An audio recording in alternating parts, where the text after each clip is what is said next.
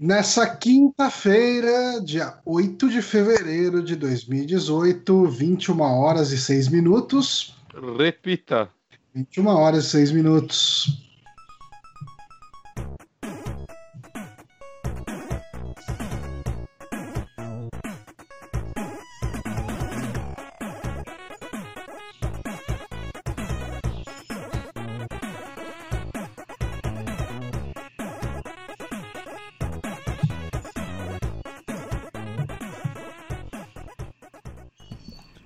Sim, estamos começando aqui mais um saque no Super Amigos. Eu sou Johnny Santos. Hoje estou aqui com Guilherme Bonatti. Olá, e hoje eu estou aqui com ele que vai até o fim do programa, dessa vez, Honório Renato. Olá, veremos esse negócio de ir até o fim do programa, porque a Eletropaulo gosta de pregar peças em mim e acabar Uhum. com a minha energia. Acabou a energia por 5 minutos e nunca mais voltou. Olha, eu vou então. te falar que se não. Se, cara, ontem, eh, se a gravação fosse ontem, não teria saque da do, do meu lado. Tipo, eu fiquei sem internet ontem até hoje cedo. Por sorte, agora quando eu cheguei no final da tarde, tava com internet. Mas agora a gente tá Ó, com Não redundância de contou nada pra energia. gente. Redundância de energia e de internet, né? Então agora, se cair, a gente volta automático.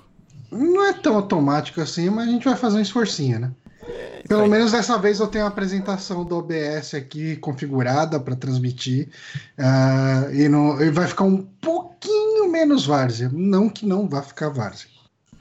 Muito bem. Mas sim, estamos começando aqui mais um saque, o podcast do Super Amigos. Eu sou o Johnny Santos aqui. E isso já foi dito, eu não sei porque eu estou falando de novo. Mas ah, este é um podcast que acontece graças ao apoio dos nossos apoiadores, nossos patrões, que eu dei uma mancadinha com eles, né? Eu soltei um vídeo essa semana. Soltei um vídeo essa semana, um review do Celeste, que eu falei aqui na semana passada. Eu fiz um videozinho lá mostrando algumas coisas, alguns aspectos do jogo. Por favor, vejam lá, dê o like. E se não for inscrito no canal ainda, se inscreva. Ah, e daí, assim, uma ideia que a gente teve, né, lá pelo final do, do, do ano passado, a gente falou, porra, vamos começar a colocar né, o nome dos patrões no, no, no final dos vídeos, que é um negócio legal, um negócio bacana para agradecer. E daí, assim, no final do ano passado, a gente não tomou tanto cuidado com isso, a gente chegou e jogou simplesmente todos os apoiadores, ex-apoiadores, apoios inativos, estava todo mundo lá nos créditos, até o No Reward Specified lá, tava, tava como um dos patrões. Você tirou? Tirei, tirei. Ah, não. Ah, E, e assim, hoje, hoje não, né? Ontem, anteontem, quando eu fiz esse último vídeo, foi anteontem. ah, eu fiz alguma merda na hora de exportar, algum filtro que eu fiz foi errado, e ele jogou. Cara, metade dos patrões que estão lá na lista são ex-patrões, e metade dos patrões que estão apoiando não apareceram nos agradecimentos. Então foi muito zoado, então queria pedir desculpa. O- o- obrigado pro Mikael que, que lembrou, que, que percebeu isso. Falou: caralho, vocês não estão recebendo meu dinheiro, por que, que eu não apareci na lista? Falei, não, cara, tá tudo certo aqui. Aí eu fui ver, cara, cacei, abri CSV, joguei em arquivo texto, comparei. Fiz o escambau hoje, hoje no final da tarde. Eu ia fazer ontem, mas tava sem internet, né? Como eu falei, daí eu não consegui. E daí eu vi, cara, não, tem. Eu não sei se foi um problema de Ctrl-C, Ctrl-V, um problema de exportação, alguma merda deu. Mas fala a verdade, Mas- Johnny. Fala a verdade. O dinheiro do Mikael a gente já tem. A gente tá preocupado com o dinheiro de quem a gente perdeu. Por isso que ele tava colocando os ex-patrões. uma pessoa Pra eles se sentirem culpados, né, talvez. Alô? E, peraí. eles voltarem a, a contribuir e manter as portas abertas. Desculpa, eu tô a- aprendendo a usar esse microfone aqui, então tá meio, meio loucura aqui. Quando tá mutado, quando não tá. Quando ele. Quando você aperta no, no botão de mute, ele fica mudo. É, eu tô aprendendo isso. É, é mu- muito diferente de todos os outros microfones. Tutorial. É, obrigado. Johnny. Uhum. Mas, enfim, ah, este é o saque. A gente vai comentar então aqui sobre a merda do dia. Qual que é a merda do dia hoje, Honório? A merda do dia é uma morte, infelizmente. Uma morte Uhum. que em 2012 morreu Vando. Vando, aquele que era muito mais conhecido por ser um grande colecionador de calcinhas do que Uhum. efetivamente por ser um cantor. Então, é assim, o Vando todo mundo conhece ele só pela Fogo e Paixão, né? Eu acho que é a única música que Qual todo é mundo conhece. É. É, meu Iaiá, meu ioiô. Tá. Nossa, lembrei. Eu Ah. jurava que esse era o nome da música, inclusive, a minha vida. Não, não, não. O nome dessa música é Fogo e Paixão. Inclusive, Honório, você consegue transmitir áudio, né? No, Consigo. Você consegue transmitir áudio de um vídeo. Uhum. Eu vou pedir para você abrir aí o YouTube Hum, e procurar por Shept, S-H-A-P-T, eh, Vando is Evil. Nossa. De cara. preferência a versão em inglês. Tá, peraí, então vamos lá. Shept. Shept. Vando. Isso, cara, isso é internet pré-YouTube, sabe? Tipo, é que subiram no YouTube, mas eu conheci isso muito antes de YouTube existir. Então vamos lá. Deliciem-se com isso aqui, que é. Você abriu a versão em inglês? Eu não tô vendo. Acho que sim. Não, não, não, não. É a versão em português. Você é luz. Peraí. Ah, English, tá aqui. Essa música é muito boa. Eu vou, inclusive, eu vou pedir pra você colocar em torno de um minuto e um minuto e, um minuto e meio. Ah, um minuto e meio. Eu, eu vou pedir pro Bonatti colocar em um minuto e meio também. Tá aqui, ó. É. exatamente um e um, trinta. minu- em um minuto e meio o- vai ser a parte que o, o Bonatti vai curtir. Tá. Quando eu posso dar play? Vocês vão? Pode dar um play aí, na hora que você quiser. Meu Deus, cara. É meio. É, é- é meio Dimo Borger, desgraceiras. E essa bateria full eletrônica, cara. Full eletrônicozão. Cara, pensa que isso é de, sei lá, 2002, não sei. Cara, eu não faço ideia de quando que é isso. Caralho. Quando não estraga sem querer a transmissão, a gente põe um bagulho desse no meio da. A gente bota desgraceira. Que bosta. Cara, Mas enfim, eu não tinha conhecimento sobre essa era na internet. É, cara. Cara, talvez até seja contemporâneo do, do YouTube, mas eu acho que não. Porque eu lembro que eu entrava num site. é, e, e baixava as músicas assim, mas era uma qualidade. Tipo, era muito ruim, era na época de, de casar, essas coisas, sabe? Pra baixar Sei. música.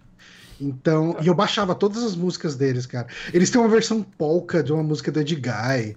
Eles têm. Cara, eles têm uma que é sensacional, que é. Eles pegaram Brothers of Metal do Manowar e transformaram em Brothers of Mambo. E a letra, tipo, ao invés de falando, ao invés de falar que, que tem poder pra matar, é, eles falam tipo, we're dancing, we're dancing with flowers and skill. Sabe? Nós estamos dançando com, com flores e habilidade. Assim? É, é, enfim, era, era uma banda de pessoas malucas e zoeira. Cara, banda? é tipo assim, o, o, o, o Shept, ele era mais ou menos um Hermes e Renato de metal. Uhum. Porque era só zoeira e baixo orçamento. É, Era o que eles faziam. Muito bem. Shept, satanistas fanfarrões pela primeira vez em São Paulo. Notícia de 2009 de Flash. Olha. Mega show. Não, não percam. Não perdam. Cara, é, o Shept, o Shept é de uma época que a internet não era uma coisa do jeito que é hoje. Não a internet, as redes sociais não eram do jeito que era hoje. Uhum. É. Era, tipo assim, primórdios de Orkut e tal. Tem uma E- página no Facebook deles, tem 400 inscritos. Porra, É, então. isso- mais. V- vamos erguer o Shept. O que Tem- tem um acontece, site, é .org. o que acontece muito no- na- nessa época do, do Shept O É que, Shept cara- não é, só pra falar, o Shept.org não é, não é da banda, não, tá? Ok, eu tô com medo do que seja. Não, não, parece que é alguma instituição, instituição de caridade, alguma coisa do tipo. Ah, não, abre tem tipo uma criança feliz assim na capa. o então- site deles era aquelas paradas tipo Geocities, essas paradas assim. É, Mas assim, o, o legal do Shept é que ele era de uma época que. Que assim, a rede social não era o que, que é hoje, que é muito fácil descobrir qualquer coisa. Então, cara, tipo, todo mundo que tocava em banda, etc., conhecia alguém que conhecia os caras do Shept. Hum. E era tudo caô, assim, tipo, ninguém, Ninguém- conhecia. Os caras Ah, tem- tá. algum, não sei de que canto que eles é, mas tipo, tem conhecido meu que fala, não, cara, eu conheci o cara do Shept, eu não conheço porra nenhuma. Bons tempos, bons tempos em que a gente podia contar mentira e ninguém conseguia, né, dar uma googlada e jogar na tua cara que era Cara, mentira, né? Vai no Por onde Twitter. andam os caras do Shaft? Por onde andam os caras do Shept. Aí, Cara, eu e, acho. e é falando de Shept que a gente homenageia o Vando. Cara, mas, mas é engraçado que esse canal que o Honório pegou pra passar a música tem, tipo, acho que tudo que o Shaft gravou Uhum. e uns vídeos de CS, assim. Por que não, né? E assim, aquele vídeo do Shept lá, cara, ó, ele foi subido no YouTube 31 de dezembro de 2008. Cara, faz tempo, Caralho. É, o último vídeo do canal tem 7 anos, chama Coxinha de Galinha? Interrogação. Tem 13 se- Eu vou clicar, gente. Desculpa, chat, eu vou assistir isso agora, tem 13 segundos. Clickbait, clickbait primórdios, né? Clickbait totalmente. Cara, isso é tipo um remix, remix tipo de imagem aí, sei lá, de uma novela, acho que da Record. Hum, Nossa, é bom então. Só isso. Bom. Acho que se faz é tipo Betty a Ah. Feia, alguma coisa assim. Eu acho que a gente pode ir para as indicações, então. Por favor, né? A minha indicação é Shaft. Cortinha de galinha. Eu, eu indico, ouçam Shept, cara. Shept é muito bom. Muito Quer bom. dizer, não é. Cara, o Shept tem uma versão de lua de cristal da, da Xuxa, que é, é lua de metal. É muito, muito, muito ruim, cara. Vamos Tipo- adiantar esse programa que eu quero ouvir letra é muito boa, cara. A letra, a letra é sensacional, mas ela é horrivelmente gravada do jeito pior que você conseguir, assim. E a, a letra é uma parada tipo: E nos rituais, sangue jorra feito chafariz, um bode decepado aqui jaz, o príncipe das trevas tá feliz. E aí vai. cara. Caralho, essa cara. versão, se pá, eu ouvi em algum momento da minha vida. Mas assim, é muito, muito ruim, fiquem avisados. Mas uma coisa que não é muito ruim, uma coisa que eu gostei bastante, estou jogando ainda, Hum, é o Shantae Half Genie Hero, que é um joguinho que ele saiu ah, em 2016, originalmente, e ele saiu para Windows, Play 4, Vita, Wii U, Xbox One e recentemente, recentemente não, ele saiu no começo do Switch, ah, enfim, saiu também no Switch.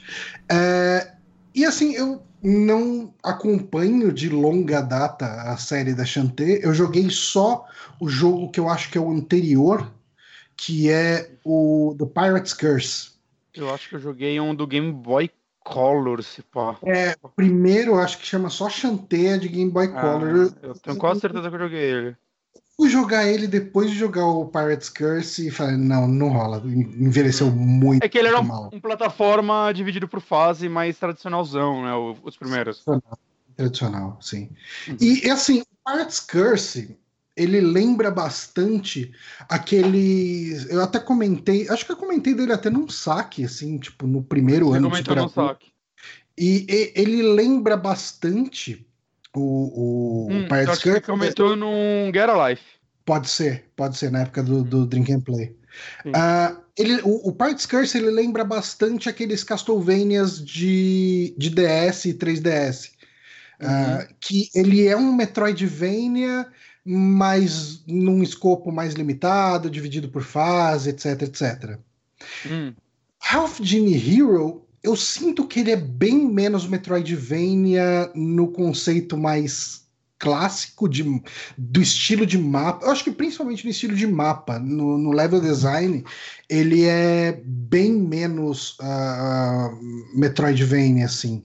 Mas ele tem elemento de backtracking, etc, etc. É só, eu, eu sinto que o, o ó, eu sinto que agora toda vez eu vou perceber que eu, toda vez que eu falar eu sinto que eu vou perceber e agora todo mundo que não tinha percebido ainda vai começar a perceber também.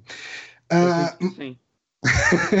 mas enfim, ah, ele tem um level design que ele me lembra mais o- os ah, Mega Man X, principalmente, Hum. que ele é um pouco mais linear, mas você pode voltar nas fases com habilidades diferentes para desbloquear mais coisas. Entendi. Só que ele tem, tipo, seleção de fase igual ao Mega Man ou é Mais um ou mapa menos. contínuo? Ele tem seleção de fase, mas não é bem um menu. Ah, ele é. Você, assim, você tem meio que um hubzinho que é uma cidade.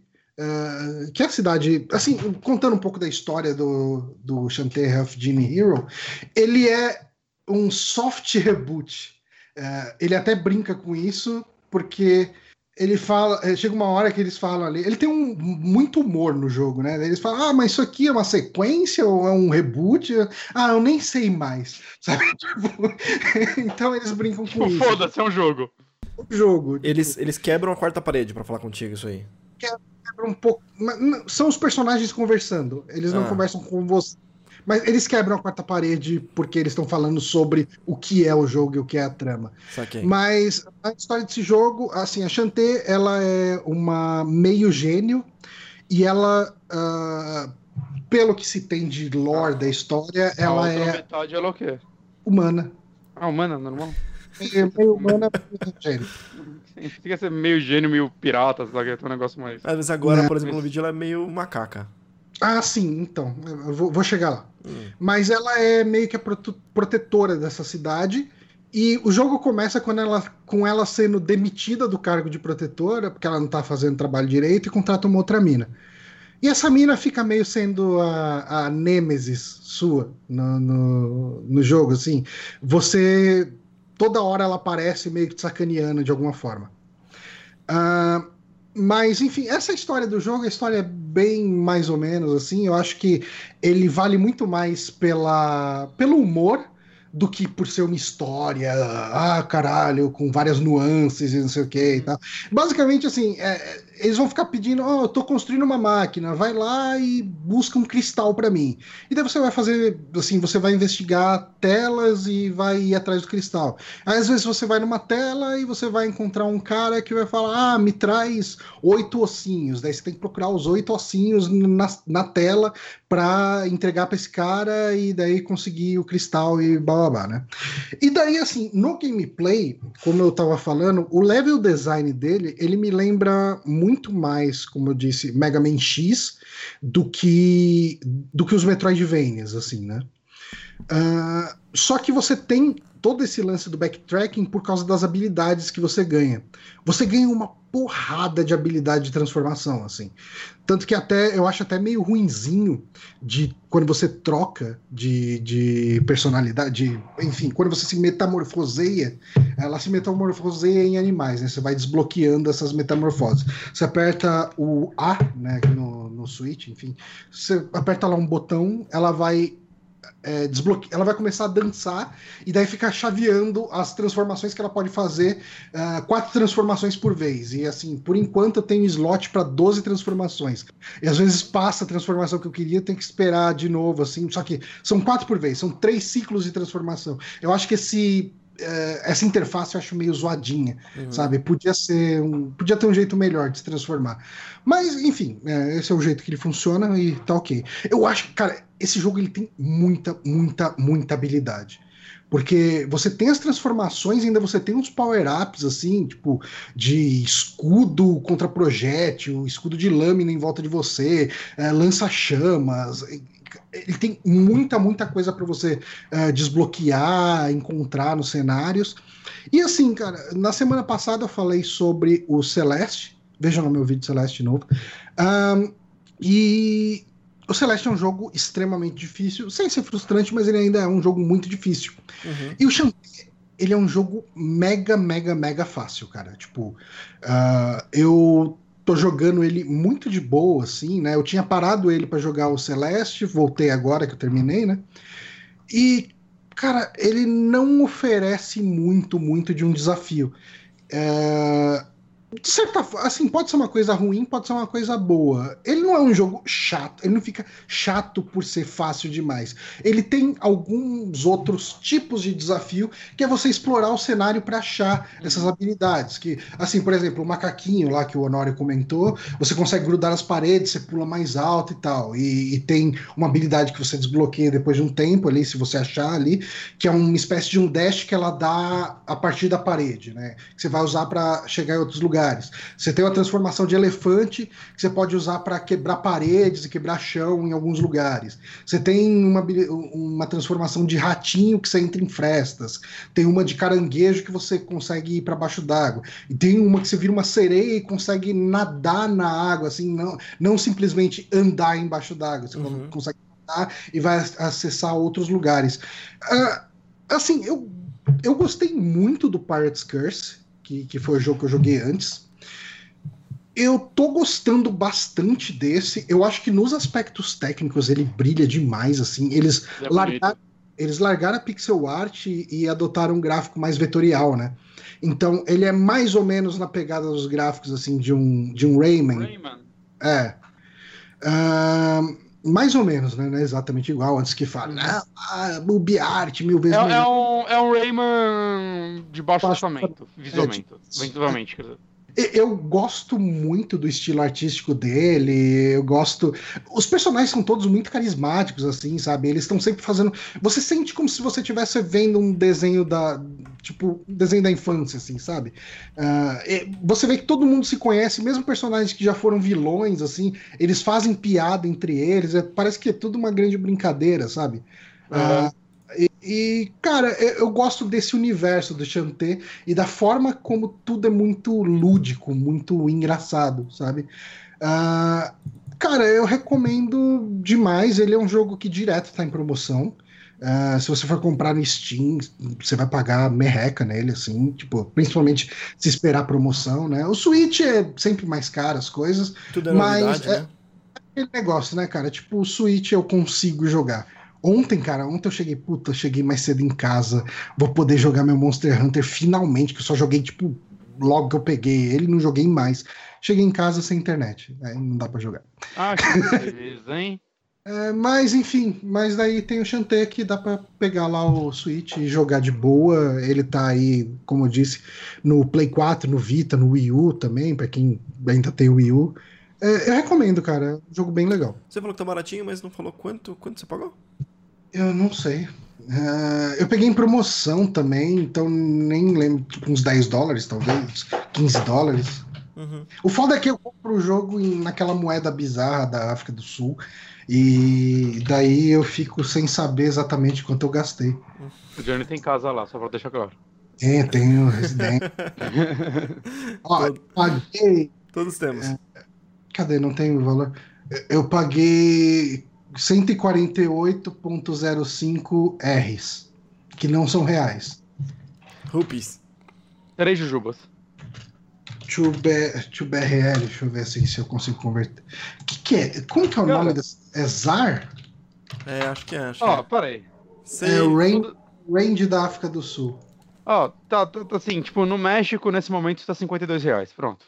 Pra quem tá, beleza, ótimo. É, é o preço. passado. E, e, no Steam, tem como 36 e 99. É o preço de jogo do Steam, né? 36,99 hum. é o preço do Steam. Na PSN é, tá 2 mil dólares. Mas vale a pena botar ele na, no wishlist do Steam, porque é quase certo que qualquer promoção ele entra. Sabe? Bom, uhum. muito bom.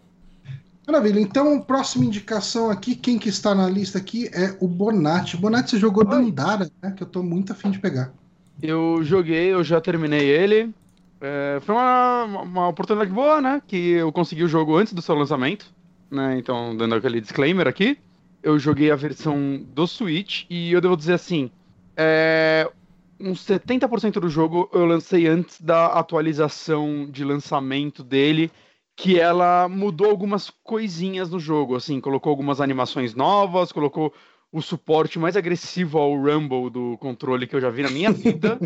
eu fiquei com medo de deixar o Switch cair no chão.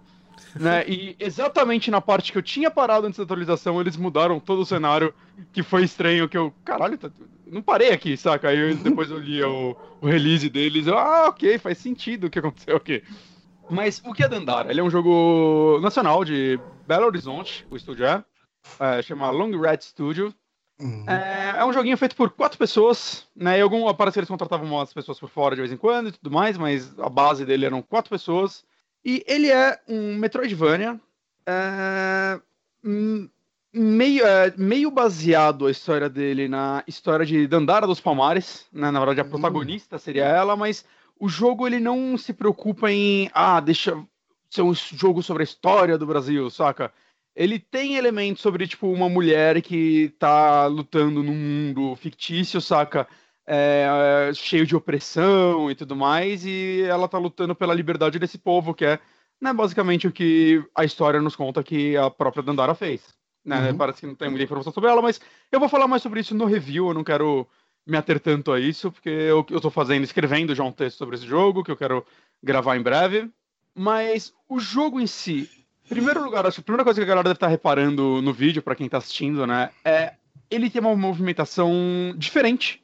Né? É uma movimentação que eu nunca vi em nenhum jogo, pelo menos nunca vi um jogo baseado nisso. Você não consegue andar normalmente? É só esse não. pulo? Hum. Só esse pulo. Hum. Que eu sinto que é o seguinte: esse é o segundo jogo grande do estúdio. Tem, tem algum. Desculpa interromper. Jogo... Hum. Mas tem um motivo para andar só assim? Na história, Narrativo? É, um mundo, é. é um mundo meio gravitacional louco. Ah, entendi. Mas é. Então, o que eu ia dizer sobre o motivo que eu sinto, eu não cheguei a ver os desenvolvedores falando sobre isso abertamente, é. O primeiro jogo deles é um jogo de smartphone. Eu esqueci o nome dele. Oh, Mas é um jogo o, o artista do Dandara tá lá, não vai falar muito mal do jogo. Olha só. Agora tô... Ah, puta, agora fodeu, agora tô muito tímido.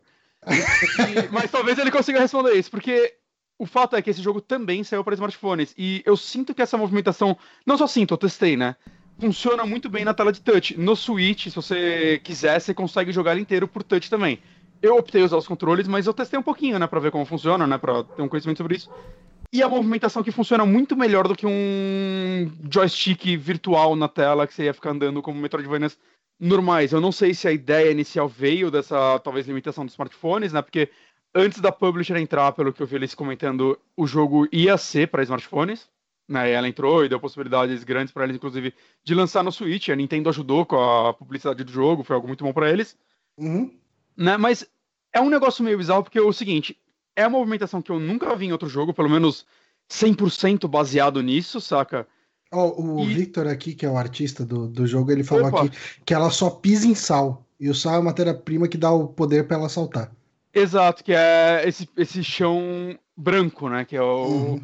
Que é uma forma visual até de você saber onde você pode ir e onde você não pode, né? Uhum. E o lance dessa jogabilidade é. Eu fiquei meio preocupado no como eu ia aprender ela, saca? É muito diferente, é muito. É, exige uma precisão legal, né? Tipo, o jogo simplifica um pouco no sentido: se você passa o cursor por uma área que você pode saltar e depois passa por uma que ele não pode, fica uhum. salvo o último lugar que o cursor passou. Então você sempre vai para um lugar possível, saca? É, uhum. Não vai você ficar apertando o botão e não indo para lugar nenhum. Só que, né, sempre que tem uma jogabilidade nova, você fica meio preocupado com isso, né? Como a gente vai conseguir acostumar com isso? E no comecinho ainda, o jogo vai te dando bem aos poucos, né? Vocês estão vendo aí, viram um tutorial até. É, ele vai te dando no ambientes seguros, aí vai te colocando, ah, essa parte tem espetos, essa parte vai te colocando inimigo ou outro, aí vai acrescentando coisas. E é incrível como, sei lá, depois de uma hora de jogo você se sente um ninja nele. Essa jogabilidade ela é meio assustadora no começo, mas ela funciona muito bem ao ponto de você até ficar meio reckless no, mais pro final do jogo e sair uhum. voando tomando mais dano do que precisava, mas foda-se, saca? Você é. Sente que você consegue passar por uma área mais rápido assim e tudo mais. É um jogo que eu até imagino que vai ser muito legal de ver speedruns, cara. Porque é, eu, é, eu... é, uma jogabilidade bem rápida, assim, se você pegar ela nesse sentido. É, uhum. aparentemente todo gameplay que eu vi é, dá essa sensação de que a pessoa é um pro player do caramba, porque tudo vai muito rápido, cara, e é animal. Eu, uhum. Parece realmente que todo mundo sabe ele exatamente para... o que tá fazendo. É, ele ele parece ser aquele tipo de jogo que você entra meio que num nirvana, né? Tipo, Sim, depois muito. de um tempo você começa a pensar uh, em, em, que lugar você pode pisar, que lugar que você não pode pisar e contar o timer exato dos tiros, né? Uhum. Do, do, o... Enfim, dos tiros, eu, falo, eu falei tiros ah, porque eu tô vendo tiros, mas dos, é, dos obstáculos, de tudo que pode. Uhum. E assim, é um jogo bem difícil, saca? Eu morri uma quantidade considerável de vezes. Uhum. Mas, mas. Lida com a morte. O que acontece quando então, você mata? Quando você mata inimigos, você vai ganhando essas pedras de sal aí que nos acampamentos do jogo você consegue subir seu level, né? Melhorar sua vida. É, na verdade, são quatro status, né? Sua vida, sua barra, eu vou chamar de magia, né? Que é que você usa suas habilidades. E as outras duas é o quanto a poção de vida e de habilidades vai encher. Uhum. Cada uma que você usa. Quando você morre, você basicamente perde o todo o sal coletado. Aí você tem que. Você pode voltar até onde você morreu e recuperar esse sal, né? Mas eu sinto assim.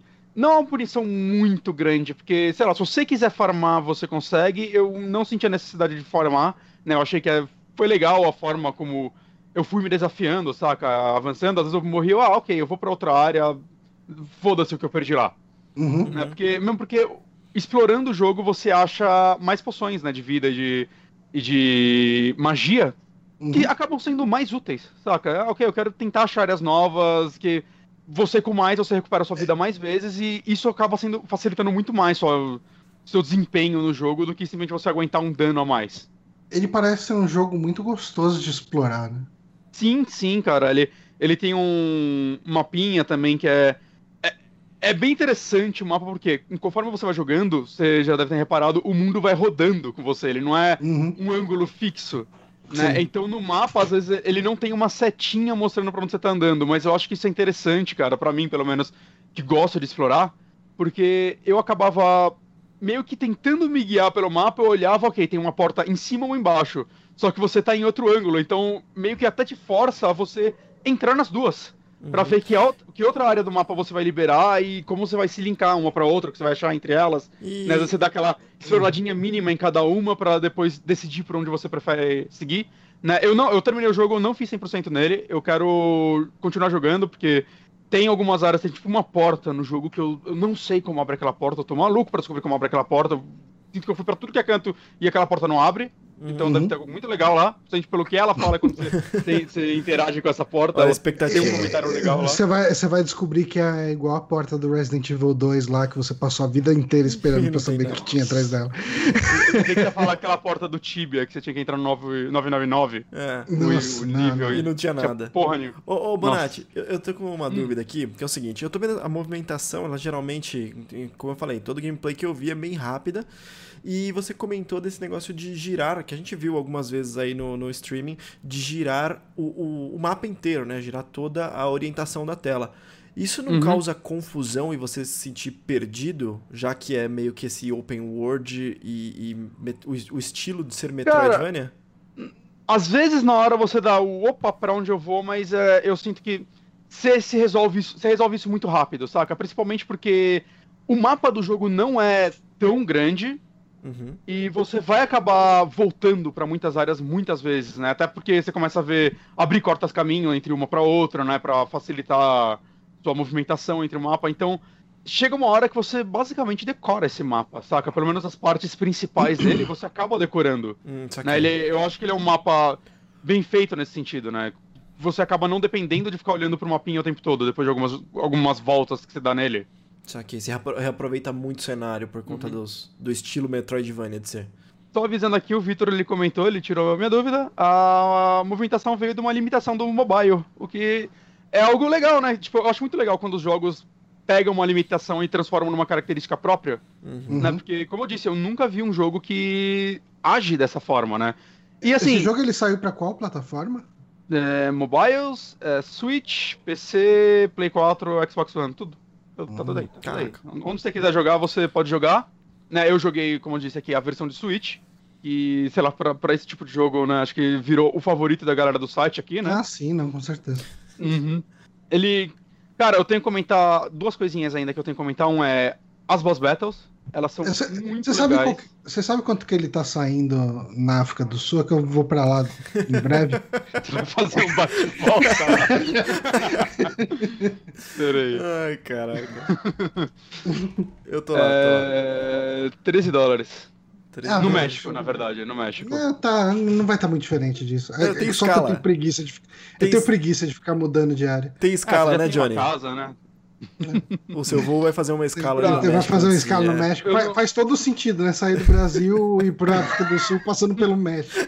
Eu não vi quanto tá nas outras plataformas, no, no Steam e na PSN. Né, o Honora pode olhar isso pra mim? Já que eu Posso? tô falando. Claro. E as boss battles do jogo são muito legais, cara. Elas são. é- Elas te exi- é, exigem que você pense até de uma forma diferente em alguns momentos, né? Porque por causa da, da sua movimentação, né? Então os, os chefes eles têm os seus obstáculos, os seus, seus moveset, digamos assim. E, cara, você tem que, tipo, entender. Acho que nenhum chefe eu passei de primeira. Sempre foi uma, pelo menos uma primeira jogada para eu entender como ele agia.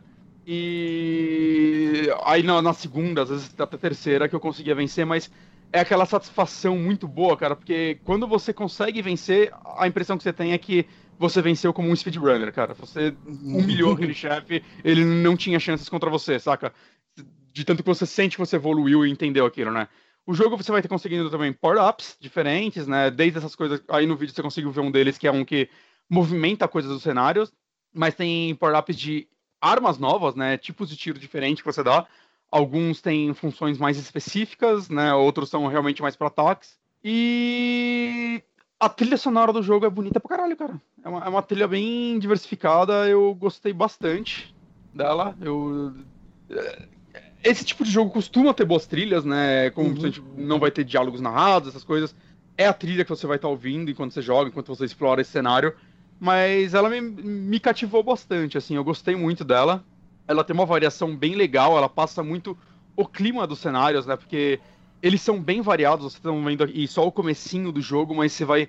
Ele explorou áreas e até, tipo, os inimigos, as mudanças que eles têm visuais que eu não tava esperando que eles fossem explorar, saca? Isso daí foi uma, foi uma surpresa enquanto eu jogava. Caralho, cara, o que tá acontecendo com esse jogo? Olha essa área, né? Eu pensei que ia ser um estilo, né? Eu não, uhum. eu, eu, não quero, tipo, meio que spoiler essas partes, porque, sei lá, foi algo que para mim foi divertido de descobrir. Algo legal de se ver, assim. Mas eu vou falar mais dele, como eu disse, fazer uma parte mais. Falando um pouco sobre a produção, de coisas que eu tô pesquisando sobre ele na, num review que eu tô fazendo, que eu já estou escrevendo, eu espero conseguir lançá-lo até o carnaval. Vocês não precisam ir pular carnaval, não façam isso daí não. Não recomendo. claro. e, mas, cara, Dandara eu recomendo. Eu tava vendo vídeos de um gringo jogando, inclusive. Ele. Ah, a única coisa que eu sei é que é um jogo brasileiro. E tava sendo bem interessante ver ele meio que descobrir também o jogo ali. Uhum. Com as mesmas dificuldades que eu no começo, ele, caramba, eu não sei como eu vou lidar com essa dificuldade, com essa jogabilidade, saca? Uhum. Eu não uhum. consegui ver inteiro ainda, mas eu, eu tô curioso para ver a reação dele ao, ao, jogo. Eu achei bem legal, tipo, a descoberta dele mesmo, né? A, por ser uma mecânica tão única. Uhum. Bonatinho. Mas eu, eu, mais do que recomendo esse jogo.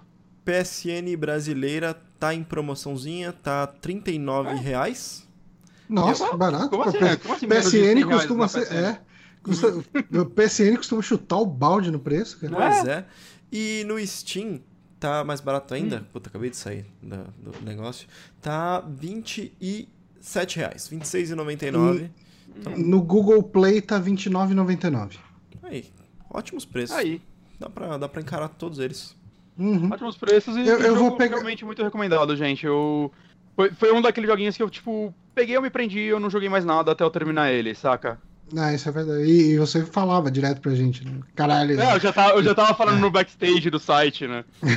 Cara, é, é, variava entre caralho, isso é muito bom, a caralho eu tô puto com uma parte, porque eu morri bastante, eu morri bastante. Aí eu tive uma hora que já para pra respirar. E isso já respo responde a pergunta do André. Boa noite, você considera o Dandara um jogo difícil? Eu senti uma boa dificuldade, mas é, aquela, é aquele difícil que você supera. Em nenhum momento eu senti que o jogo tava me roubando, saca? Mas exige sua atenção, exige que você domine a jogabilidade dele. E principalmente, uhum. saca? Domine. Porque, principalmente, uma coisa que eu não comentei: o tiro principal dele, você não pode ficar apertando o botão pra tirar, tipo, o Metroid. Você tem que dar uma carregadinha nele. Ah, né? Que depois você, você vai pegando o tempo dele e vendo, ah, tá ok, sei lá, talvez seja um segundo, eu não cheguei a pular fisicamente, mas uhum. saca, você acaba acostumando com o tempo dele.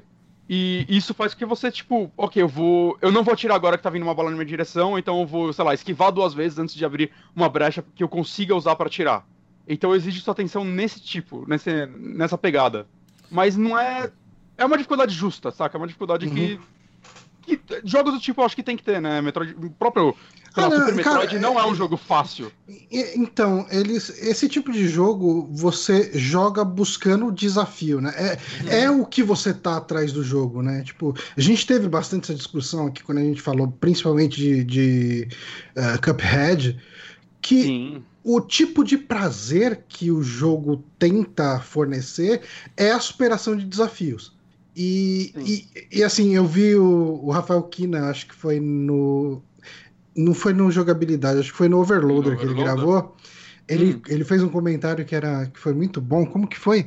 É, se um jogo não te propõe um desafio, ele acaba virando só uma atividade. É uma coisa assim que ele falou. Uhum.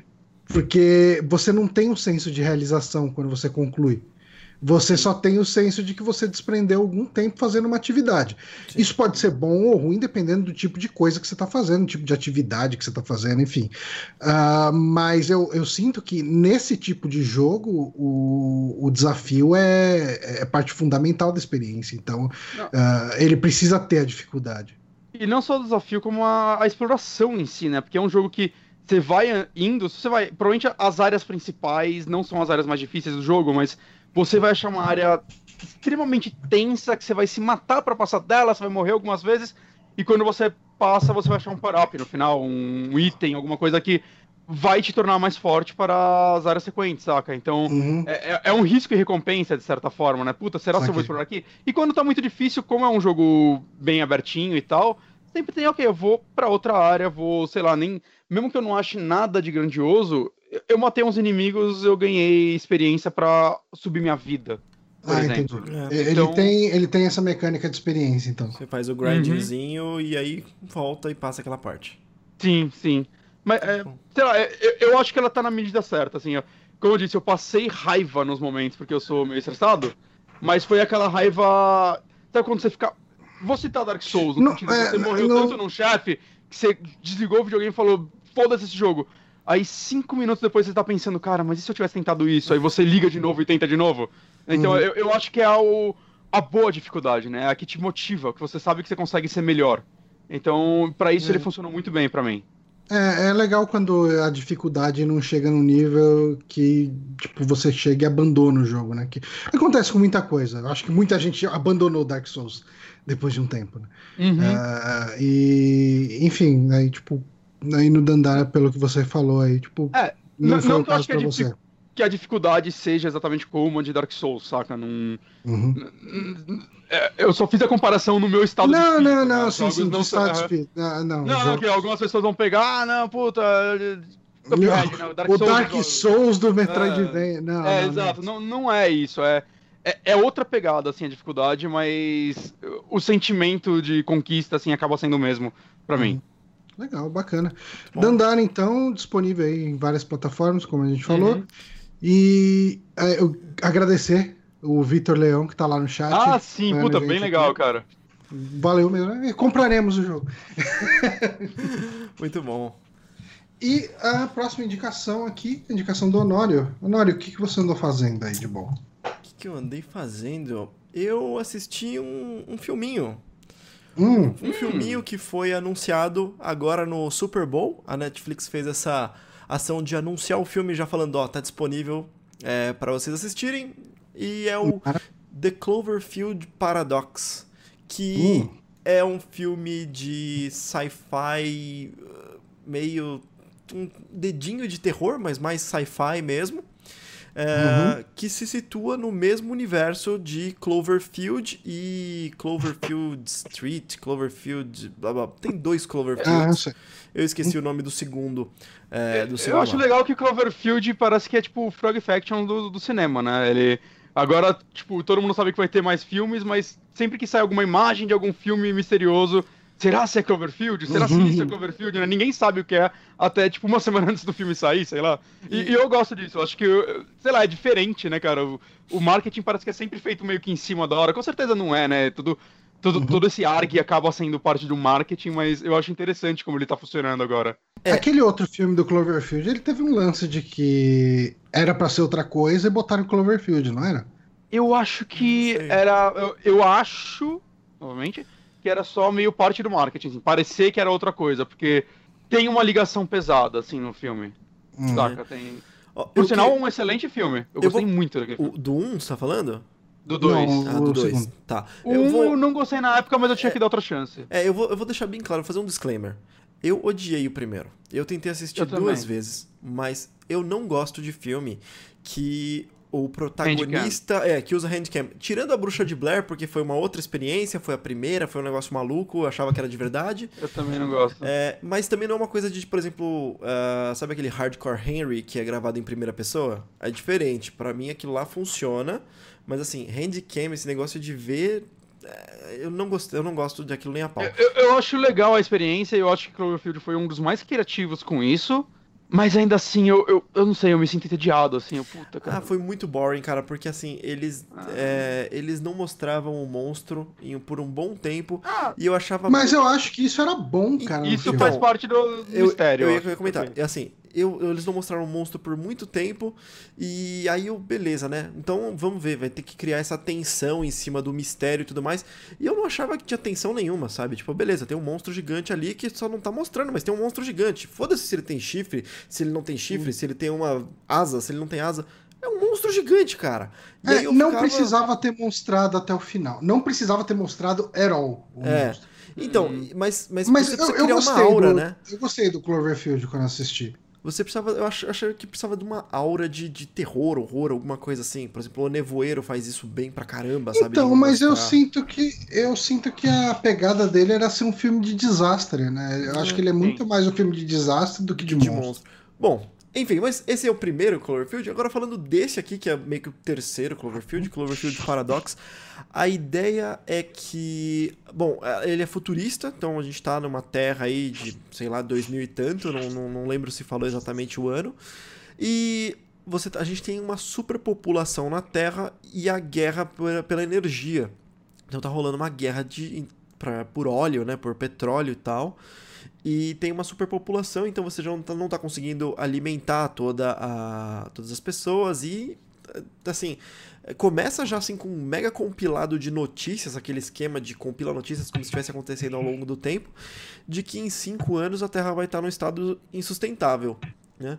E você uhum. acompanha uma protagonista que, apesar de protagonista, você não acompanha ela o tempo todo. Eu senti que ela é só um, um fiozinho para você linkar as coisas, mas não é como se você tivesse ali com ela o tempo todo. É bem a tripulação inteira, mas você acompanha a Hamilton, que é essa mulher, no pôster vocês podem ver, tem uma mulher chinesa e uma mulher negra. Essa mulher negra, ela é a Hamilton. Eu já vi ela em hum. diversos hum. filmes, mas eu infelizmente não decorei o nome dela. Tá, tá rolando aquela aquela eu tô olhando essa imagem, eu, tipo, já vi você. É, então, ela, ela é famosa, ela fez bastante coisa. Eu só não conheço, na verdade, não conheço o nome de ninguém, mas eu consigo reconhecer algumas pessoas aqui. E ela. Do meio eu conheço. Nossa, o nome dela é Gugu Mata Hall. Bom. Que, que no... é, o, nome, é, o nome dela é Gugu. tá bom. E. Mas é, no Brasil isso tem. O que acontece é que eles vão fazer uma, uma viagem, eles vão para uma estação espacial é, para fazer testes de energia. Uh, uma energia infinita, basicamente. Eles estão com um acelerador de partículas, meio como o nosso acelerador de partículas lá na Europa, só que ele é gigantesco e a ideia é que. Gente, é. desculpa. Mas ela é a protagonista do San Junipero, do tá. Black Mirror. Ah, então por isso que a gente Pronto. Aí. Pronto, tá resolvida. E... Jupitero. É Júpiter. E, e aí a ideia é que eles estão lá para fazer esses testes e eles não conseguem é, não conseguem executar os testes e fica nesse vai não vai. Isso tudo é, é um compiladinho de cinco minutos assim, sabe? E hum. o que o que aí eu vou falar bem o que tá na capa do do, do, do Netflix, mas é que a ideia é que pode acontecer alguma coisa e romper a como é que se chama a fibra tempo espacial né, e colidir diversas dimensões por conta desse, uh, desse acelerador de partículas. Então, o filme inteiro ele acontece na estação espacial, ele tem um climão de alien o tempo todo, sabe? De tem alguma coisa estranha aqui, de não mostrar, e eu vou colocar bem entre aspas, o monstro, sabe? Uhum. O perigo tá ali, ninguém sabe o que está acontecendo, de repente começam a acontecer coisas estranhas é, com o acelerador de partículas e com a nave. E eu, infelizmente, eu não posso elaborar mais do que isso, porque aí começa a estragar o filme, porque ele é um filme de. de não vou falar plot twists, mas de diversos mistériozinhos que vão é, compondo o que, que raio está acontecendo. É, ele fica trafegando a história entre a tripulação ali, mais focado na Hamilton, e o marido dela, que está na Terra, e mostrando a, o que está acontecendo na Terra, sabe? Dando aquele senso de urgência para que eles descubram essa fonte de energia infinita, porque está insustentável a situação na Terra. O, vídeo, o, o filme funciona muito bem sem você ter assistido os outros, porque, como eu falei, eu não assisti. É, o, o, segundo eu nem assisti, o primeiro eu tentei duas vezes e dropei, não, não consegui passar. Vê o segundo, cara. O segundo é uhum. muito bom, é... é... muito bom mesmo. Bom, eu vou, Nossa. eu vou dar uma chance porque. Ó, é uma esse... pessoa que não gostou do primeiro. Tá. Pô, eu vou dar uma chance, porque assim, é, eu já, já me ganhou nesse terceiro filme, no Cloverfield Paradox, porque ele ele é bom, não tem muito o que falar. Ele é bom pra caramba, tem uma hora e meia, ele é rapidinho, então ele é bem direto nas coisas que ele tem que fazer. Eu gosto dessa abordagem do, do Netflix, da, da dessas, dessas novas produções Netflix. É, ele tá seguindo meio que aquele espectral, que é bem direto, meio que aquele outro que eu esqueci, mas que é também de viagem temporal, que é bem direto. São histórias curtas que não tem aquele negócio de não se resolver nem nada. Resolve, resolve muito bem. E ele tem um link muito claro com os outros filmes. Por mais que eu não tenha assistido o segundo, é, é tudo o mesmo universo. Mas assim, é, mas ele tem um link muito claro, assim, ele explica tudo e eu acho que vai arrebatar uma legiãozinha de fãs que agora vai, nossa, universo Cloverfield e tudo mais. Mas eu achei interessante que, tipo, os dois primeiros foram pro cinema. Por que será que esse foi direto no Netflix? Eu acho que é porque é uma produção Netflix, né? É, porque. É, então, mas por que ele, o J.J. Abrams. É, exato, mas por que o J.J. Abrams tipo, não tentou fazer pro cinema de novo? Achei estranho. É, ele não, não era. Ele não era tão. É que ele tá fazendo. Né? Ele tava fazendo acho que dois ou três, né, junto com esse. Então, então acho que deve ser por isso ele quer fazer várias historinhas nesse universo. Ah, fazer, ele é produtor. Cada um foi um diretor diferente, inclusive. Bom, é, uma coisa também que vale a pena comentar é que os efeitos estão bem maneiros. Eu gostei bastante, assim. O enredo é, o roteiro é fechadinho e é isso, beleza, não posso mais comentar sobre roteiro, mas os efeitos são bem maneiros. Vão ter umas coisas meio bizarras assim. E quando eu falo bizarras, não é que é gore, que é nojento, que é horror e nada, é só bizarro, só estranhas assim, sabe? Que acontecem uhum. no filme que são bem maneiras, cara. São umas ideias bem únicas que eu adorei. Eu achei bem, bem engraçado. É, esse é um filme que eu tenho que ficar meio que por aqui, assim, eu não posso elaborar muito, porque o interessante é tomar o, o, o, os, os mistérios, assim, sabe? Então eu não vou entregar ah, muito sim. do filme, mas é isso. Esse é Cloverfield eu Paradox. Mesmo, o segundo eu vi meio que sem saber nada, basicamente, né? E foi um negócio muito legal por isso, e esse eu queria tentar fazer o mesmo. Eu uhum. agradeço você não falar muito. É, não, não. É isso aí, cara. Esse é Cloverfield Paradox, assistam. Filme rapidinho, Netflix e tá aí. Maravilha. Cloverfield Paradox em Netflix, assistam. Um, notícias, né? A gente não tem mais blocos no meio. Não. Não tem, não tem mais anúncio de games. Ninguém reclamou pelo anúncio de games que faltou. Não, não. O pessoal só reclama do Adobe Games. É, o pessoal é. reclama da Mi Games, mas putz, informação é que o pessoal não precisa aqui, eles querem só zoeira.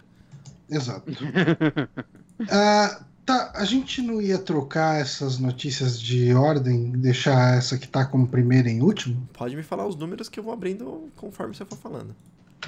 Tá, eu acho que a primeira pode ir por último, talvez, porque acho que é mais interessante. Pode ser. Uhum. Dois, e o resto a gente segue na ordem. Beleza. Uh, Bonatti, você pode mandar aí a notícia então? Para qual delas? Eu Dois. É a dois. Dois. E. Oi, dois. Uh, showrunners de Game of Thrones farão novos filmes para a franquia Star Wars, porque né, precisa de mais Star Wars, né, gente? O David Benioff e o D.B. Weiss, que são criadores de Game of Thrones, eles estão querendo fazer uma nova trilogia de Star Wars. Uh, ela vai ser uma trilogia que não vai ser diretamente relacionada à saga dos Skywalkers, nem a, a, a trilogia que o Ryan Johnson está fazendo. Isso seja, é a coisa que mais que anima. É, anima, mas é tipo, a gente vai ter a trilogia 678, aí vai ter o Star Wars Stories, né, que tá rolando já, né? Já teve o primeiro, vai ter o segundo uhum. agora. E acho que vai ter outro, sei lá. Vai ter o do Obi-Wan, eu acho. Obi-Wan, é. Aí vai ter a trilogia do Ryan Johnson e a trilogia da galera do Game of Thrones. Caralho, né? Isso. Ah, mas é esperado, né, cara? Ubisoft. Isso É. assim que se milka. Então, é, mas assim, quando, quando- a Disney comprou a franquia Star Wars ali do Lucas, ela ia Foi aproveitar essa franquia. Foi pra usar bastante, cara. Pra usar e Foi, abusar. mas, mas caralho, né? Caralho. Ah, mas, cara, eu não esperava menos, não, cara. Eu não Eu esperava. Eu esperava assim- uma, uma parcimônia na parada. Calma, Ah, não, tá não. tendo, cara. Pra mim, eu- eu- o que eu tava esperando era tratamento Marvel no Star Wars, sabe? É... Filme todo Decep- ano, dois filmes por ano e vai que Não, vai. agora é o que eu espero. Mas eu não mudo o fato de que eu tô decepcionado com isso, cara. Eu acho que tira a força de muita coisa. É, assim, eu acho extremamente interessante pessoas diferentes estarem produzindo trilogias diferentes. Tá, que eu gostaria. O que me preocupa é, tipo, a forma como estão anunciando tudo um em cima do outro, ninguém sabe porra nenhuma, e vai provavelmente sair porque não pode ficar um ano sem sair. Isso me preocupa. Uhum. Mas agora falando diretamente sobre essas séries, tanto essa quanto a do Ryan Johnson, é, cara, tem potencial, óbvio que tem potencial. Star Wars é uma franquia com um universo gigantesco, né? Tem, que foi muito bem explorado nos livros, nos quadrinhos e tudo mais. E agora, por mais que eles tenham falado, ah, nada disso aconteceu, tá acontecendo, né? Eles estão se baseando em muita coisa, assim, pra criar Ah, coisas novas, né? Mas sempre tem aquele toquezinho de que, ah, o fã que leu tal livro vai reconhecer tal coisa. Uhum. Uhum. Eu não questiono que, cara, tem um potencial, sei lá, a gente, todo mundo aqui gosta de Game of Thrones, eu imagino. O Johnny acho que não assiste, né? Eu assisti só até a quinta temporada, eu acho. Caraca. Só até a quinta. Uhum. Então, assim, o que você pode saber é que, né, vai ser um fanfic foda de Star Wars. É, aí. assim, o, o que eu acho que é necessário, eu adoro a ideia de ter é, novas histórias acontecendo no universo Star Wars. Eu li alguma coisa de Star Wars nos quadrinhos e eu E adorei. de não ser, tipo, 10, 11, 12. saca, Exato, exato, isso que eu ia falar. Uhum. Assim, continuações são legais, é legal você ter uma a cada, sei lá, dois, três anos, alguma coisa assim de- daquilo, mas eu acho importante também ter essa estrutura renovável que eles fazem, filmes independentes. é, Sim, por exemplo, a gente teve Rogue concordo. One, que funciona por si só, apesar de ter É. link referenciando. Eu acho que essa estrutura funciona, Apesar de eu não ter gostado. Ah, funciona muito bem. o Rogue One, na verdade, ele é. Eu acho que, tipo, ele é só. Sei lá, é, é um Ele é elo. fanfic, cara. é- Ele é um elo que não precisava. Mas Exato. eu, mas eu gosto do filme. É, Se então. O Bonatti não curtiu. Eu gosto porque ele é ousado em trazer um clima pessimista pra Star Wars, que Star Wars nunca teve muito, sabe? Tipo, Episódio Não, 8. hum, naquela. O, E o o episódio. 5? O final do 5 é bem pessimista. Sim, só que assim, esse é um filme fechado nele mesmo, né? Uhum. É, então, e, e- e ele é não, eu bem. concordo, eu concordo. Ele é bem mais pessimista do que o resto. É, e assim, Não, apesar certeza, dele fazer. Ele, apesar Ele de tem fazer problemas, link. ele tem muitos problemas, mas eu gosto dele. Ele, apesar de fazer o filme, link tá? do. Tinha um hype maior, Em- expectativa. Então, ele apesar de fazer um link com as trilogias é, principais ali, por chamar ele de 3,5 e tal, alguma coisa assim, ele se sustenta, né? Ele tem uma história fechada e eu acho Sim. que é isso que precisa, porque a gente tem isso ah, no universo Marvel e, assim, por mais que talvez Bonatti, vocês dois não são tão fãs da estrutura dos filmes, uma coisa que não dá pra negar é o excelente trabalho que eles fazem em conectar as histórias, em conseguir fazer É, é- o link de umas coisas e você poder assistir um filme, eh, o filme isolado, um filme de origem, um filme de um, um herói específico, Sim. e eventualmente ver a equipe trabalhando ou ver um filme que faz um collab de dois ou três heróis, alguma coisa do tipo. Então, eu acho que funciona muito bem e por que não Star Wars, sabe? Fazer alguma coisa assim, Uhum. de fazer pequenas trilogias, alguma coisa que se fecha. Por exemplo, a história do Obi-Wan, eu não sei exatamente quando vão pegar, mas eu espero que seja ali entre Então, o 3 e o 4, né? Pegar aquele grande Então, mas- espaço onde ele envelheceu. Uhum. Mas eu, eu acho que é, se, se é pra fazer isso, eu acho que é muito mais legal se eles pegarem coisas completamente fora de tudo que a gente conhece, saca? Tipo, Ah, não, sim, com filme do, certeza. filme do Obi-Wan, cara, eu- tudo bem que falam que os livros são bons, eu não sei se é livros ou livro, não sei se é uma trilogia Li- também. Livros. É, livros. Livros. Mas, cara, assim, eu eu já conheço o Obi-Wan, Sim. saca? Eu já vi ele nos filmes. E, e eu, Eu, acho eu que me a interesso gente muito precisa... mais. Vamos pegar um filme que se passa. Eu sei acho lá, que o que a gente 500 precisa anos antes saber da dessa história do Obi-Wan tá coberto. Sim. É É, que nem, eu não vou, não vou falar do Han Solo agora, a gente vai falar em breve, mas. Saca? Sim. Você achou desnecessário. É, é, dá, pra, dá pra resumir, dá pra ver no seu olhar. É, não, então. falar. Eu Cara, acho. sabe, assim, uma, sabe uma coisa que me interessaria? Ah, Tipo assim, desse universo de personagens conhecidos, saber da onde veio Yoda e o que Yoda fez antes de ser um mestre Jedi. uhum. Eu tenho medo, cara, que o Yoda em particular é o personagem que. É o tipo de personagem que a chance de você mexer e estragar ele é gigantesca. Ah, É, sim. eu acho que o, o, o misticismo de o que caralho é o Yoda Que ele é o foda, né? é, é muito mais forte que, sei lá, se você conhecer ele, vai limitar um pouco o personagem, saca? Agora ele é isso. talvez. É, Você quebra, você pode, você corre o risco de quebrar o mito. É, o, Eu, a parada. conhecidos, só, só o Boba Fett, porque, cara, é o personagem mais bobo da história e vão dar um motivo porque todo mundo gosta É um- dele. É um personagem merda com design legal. A parada é É. que eu acho que a Disney tá fazendo esse, esse esquema de ter é, a- uma coisa principal rolando. Então, ano sim, ano não, vem alguma coisa numerada. E eles estão colocando no meio os não numerados, os spin-offs, né? E por Mas enquanto. parece que eles vão mudar. Então, parece que eles né? vão mudar e vão ter trilogias dos spin-offs e vão aumentar as coisas. Ah. Mas pra mim, enquanto isso estiver funcionando desse jeito, assim, eu acho que não pode parar de ter o, o Star Wars numerado. Não precisa ser exatamente a história dos Skywalkers e misturar, mas assim, que seja nessa Hum, cronologia, sabe? Eu acho que o numerado tem que parar por, tipo, um- uma década, assim, no mínimo, antes de fazer um 10, 11, 12. É, Eu acho então- que eles conseguem... Que- É, é, ele, precisa, ele precisa respirar para aquilo ganhar um status de, de lenda, de mito. E... Porque, exato. assim, a gente tá vendo hoje em dia pessoas falando. "É, aquela trilogia 1, 2 e 3 não era tão ruim. Uhum. Tipo, a gente tá começando a ver gente falando isso. Ah, não, não. Tem os diferentões que gostam de gostar de coisa ruim faz um tempinho já. É, mas normalmente Não, pessoas não, da não, minha não. geração gostam dele. Porque quando eles saíram, eu não vi no cinema, eu não me importava com Star Wars, eu fui ver Aham. recentemente. Mas quando eles saíram, é, as pessoas, sei lá, eu tinha uns 12 anos, e meus amigos de 12 anos foram ver Star Wars no cinema, e eles saíram felizes, porque eles tinham 12 anos e viram Star Wars no cinema. Então, pra eles, esses filmes não são tão ruins. Hum. Uhum. Saca? Porque a nostalgia que as É. pessoas têm com, os com o 4, 5 e 6, a galera mais velha, eles tiveram com esses. É, é- é- essa foi a juventude deles. Saquei. E eu Eles sinto, e eu sinto que eles bonecos. são.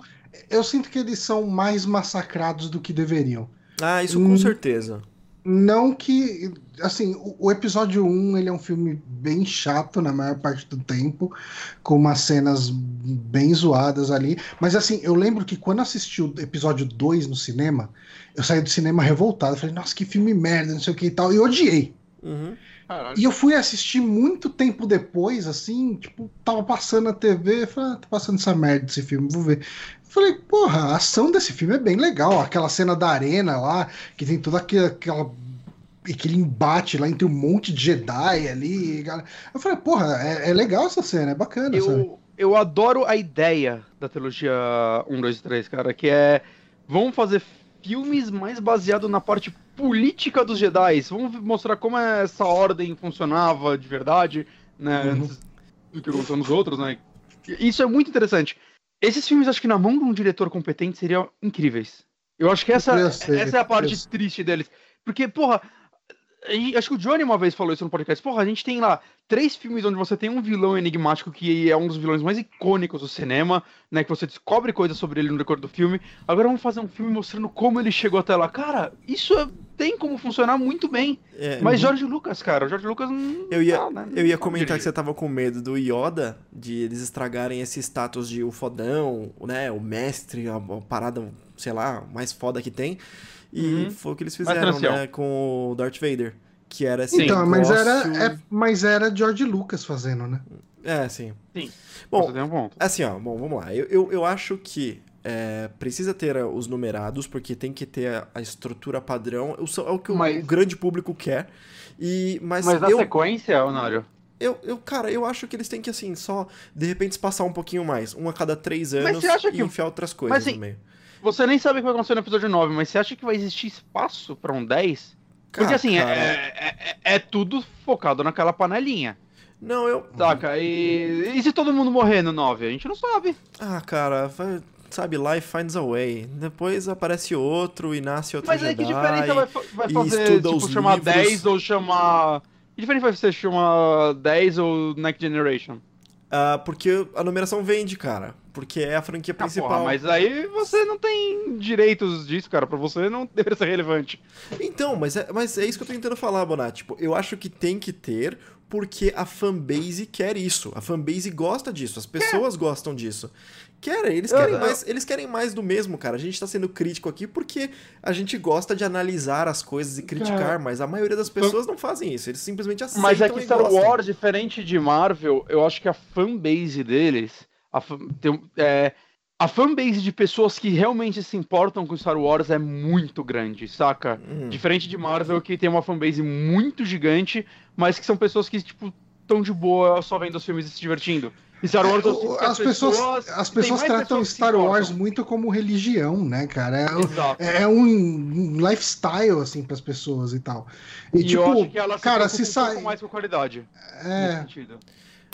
Então, mas eu, eu ia concluir que não é exatamente o que eu quero, como se eu quisesse, assim, eu quisesse esses numerados, mas é que eu sei o que o grande público quer, ou pelo menos eu en- eu entendo que é o que ele espera. Tendo esses spin-offs, eu acho que eles me divertem mais do que esses numerados, sabe? Eu tô com expectativa.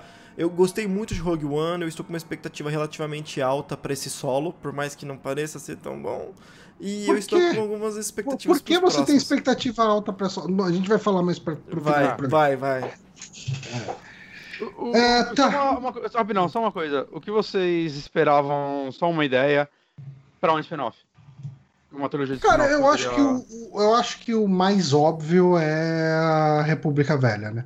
Isso que eu ia falar. Eu queria aquela estética de Jedi carregando bateria nas costas gigantescas com cabo e sabre de luz a bateria, sabe? Uhum. Aquela eh, estrutura antiga era o, o quadrinho que eu mais li foi esse. Então seria muito legal ver Old Ok, Republic.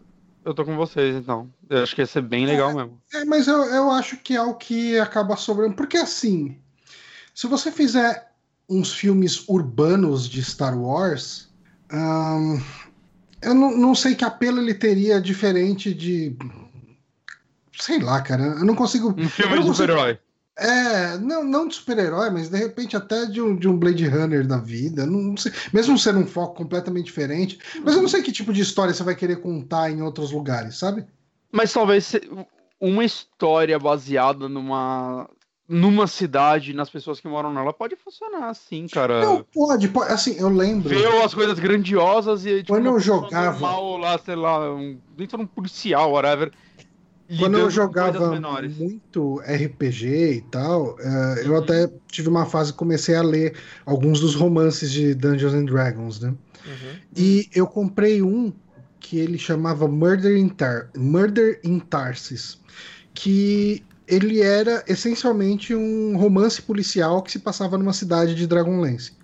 Ah, então ele era uma história de investigação, um caso de assassinato, e assim, nesse caso de assassinato, etc, etc, tinha magia e, e coisas medievais, sabe? Uhum. Ah, daria pra fazer alguma coisa assim? Um filme de mistério, um filme de heist, um filme de. Daria pra fazer qualquer coisa. Agora, tem que ver o apelo disso para um grande público. Eu sinto que assim, o público, quando pensa em Star Wars, pensa muito mais em Jedis Uhum. do que em qualquer outra coisa. Sim. Ah, e, então, eu acho que dificilmente o filme seria sobre qualquer outra coisa que não fosse Jedis. Sabe, sabe uma outra trilogia? Não, eu tô falando trilogia como se já definindo que são três filmes, enfim. Sabe uma outra história que funcionaria bem, que essa já foi bem testada e bem aceita? É Clone Wars, o... e aí tem o, o Rebels agora, que são aquelas animações que tem a soca e tudo mais. Eles funcionariam legal, porque tem uma excelente aceitação por quem, por quem assistiu. Eu só- Eu só não assisti o Rebels, mas eu gostei do que eu vi, sabe? É aquela que tem o. Eu sei que seria difícil ver o, o, o Hayden blá blá blá lá, que foi o Darth Vader, Hayden Christensen. ver ele como de novo adulto, ter um padawan, ele- soca, sabe? Mas ele tá bem mais velho hoje, né, cara? Faz muito tempo. É, não, não, eu- não, daria.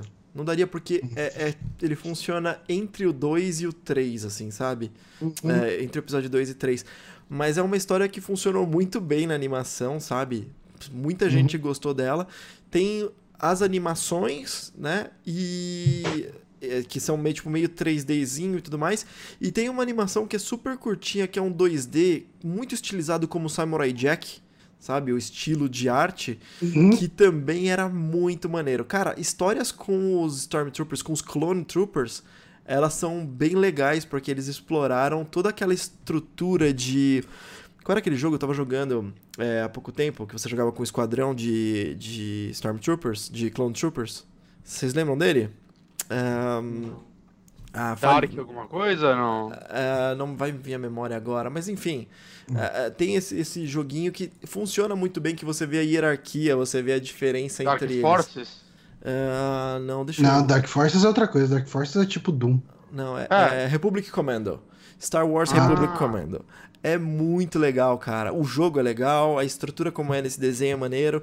Seria muito legal a história e tem pouquíssimo Jedi, assim, apesar de ter o Jedi protagonista lá e tal, mas você vê muito dos Clone Troopers ou Stormtroopers, eu não lembro exatamente quando eles mudam. Mas seria uma história Eu, eu sinto que. contar. ah, Eu tenho um problema com Star Wars hoje em dia, que, que eu cresci, Hum, que é o problema do vilão ser malvado e malvado e só. malvado porque era. É. É, e eu, é, tipo, ele não tem uma motivação, ele quer dominar a galáxia e. ah, Foda-se, que tipo. É tipo muito da hora, né?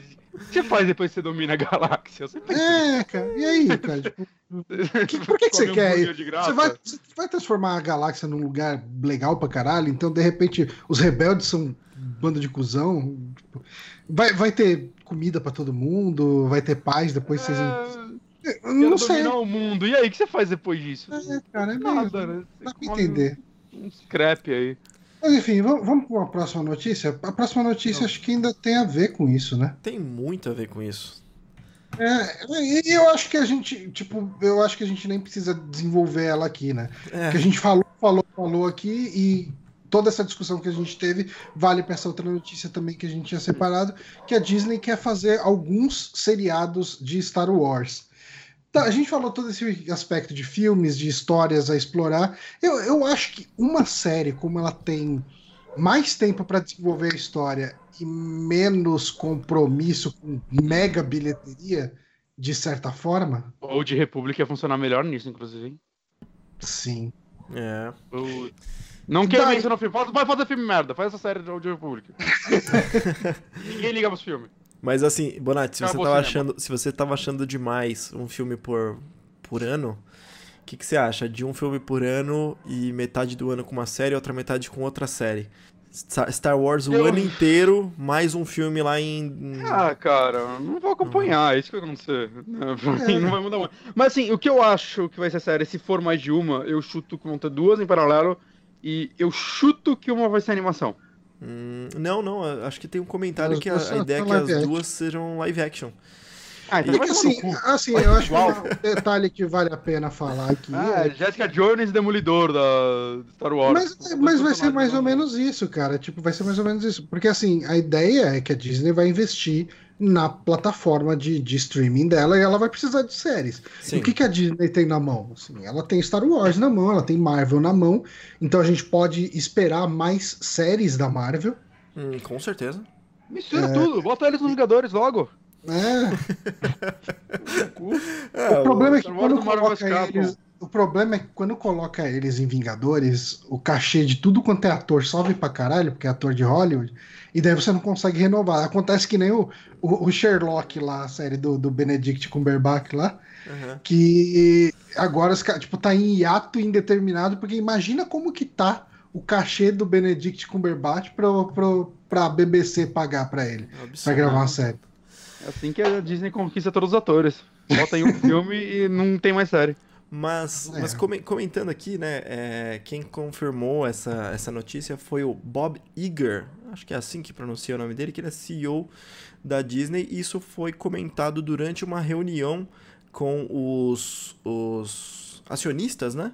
Ah, Onde eles apresentaram os resultados financeiros e comentaram. A gente já tinha notícia de que uma série era uma coisa singular, uma série é, estava sendo especulada de ser desenvolvida e tudo mais.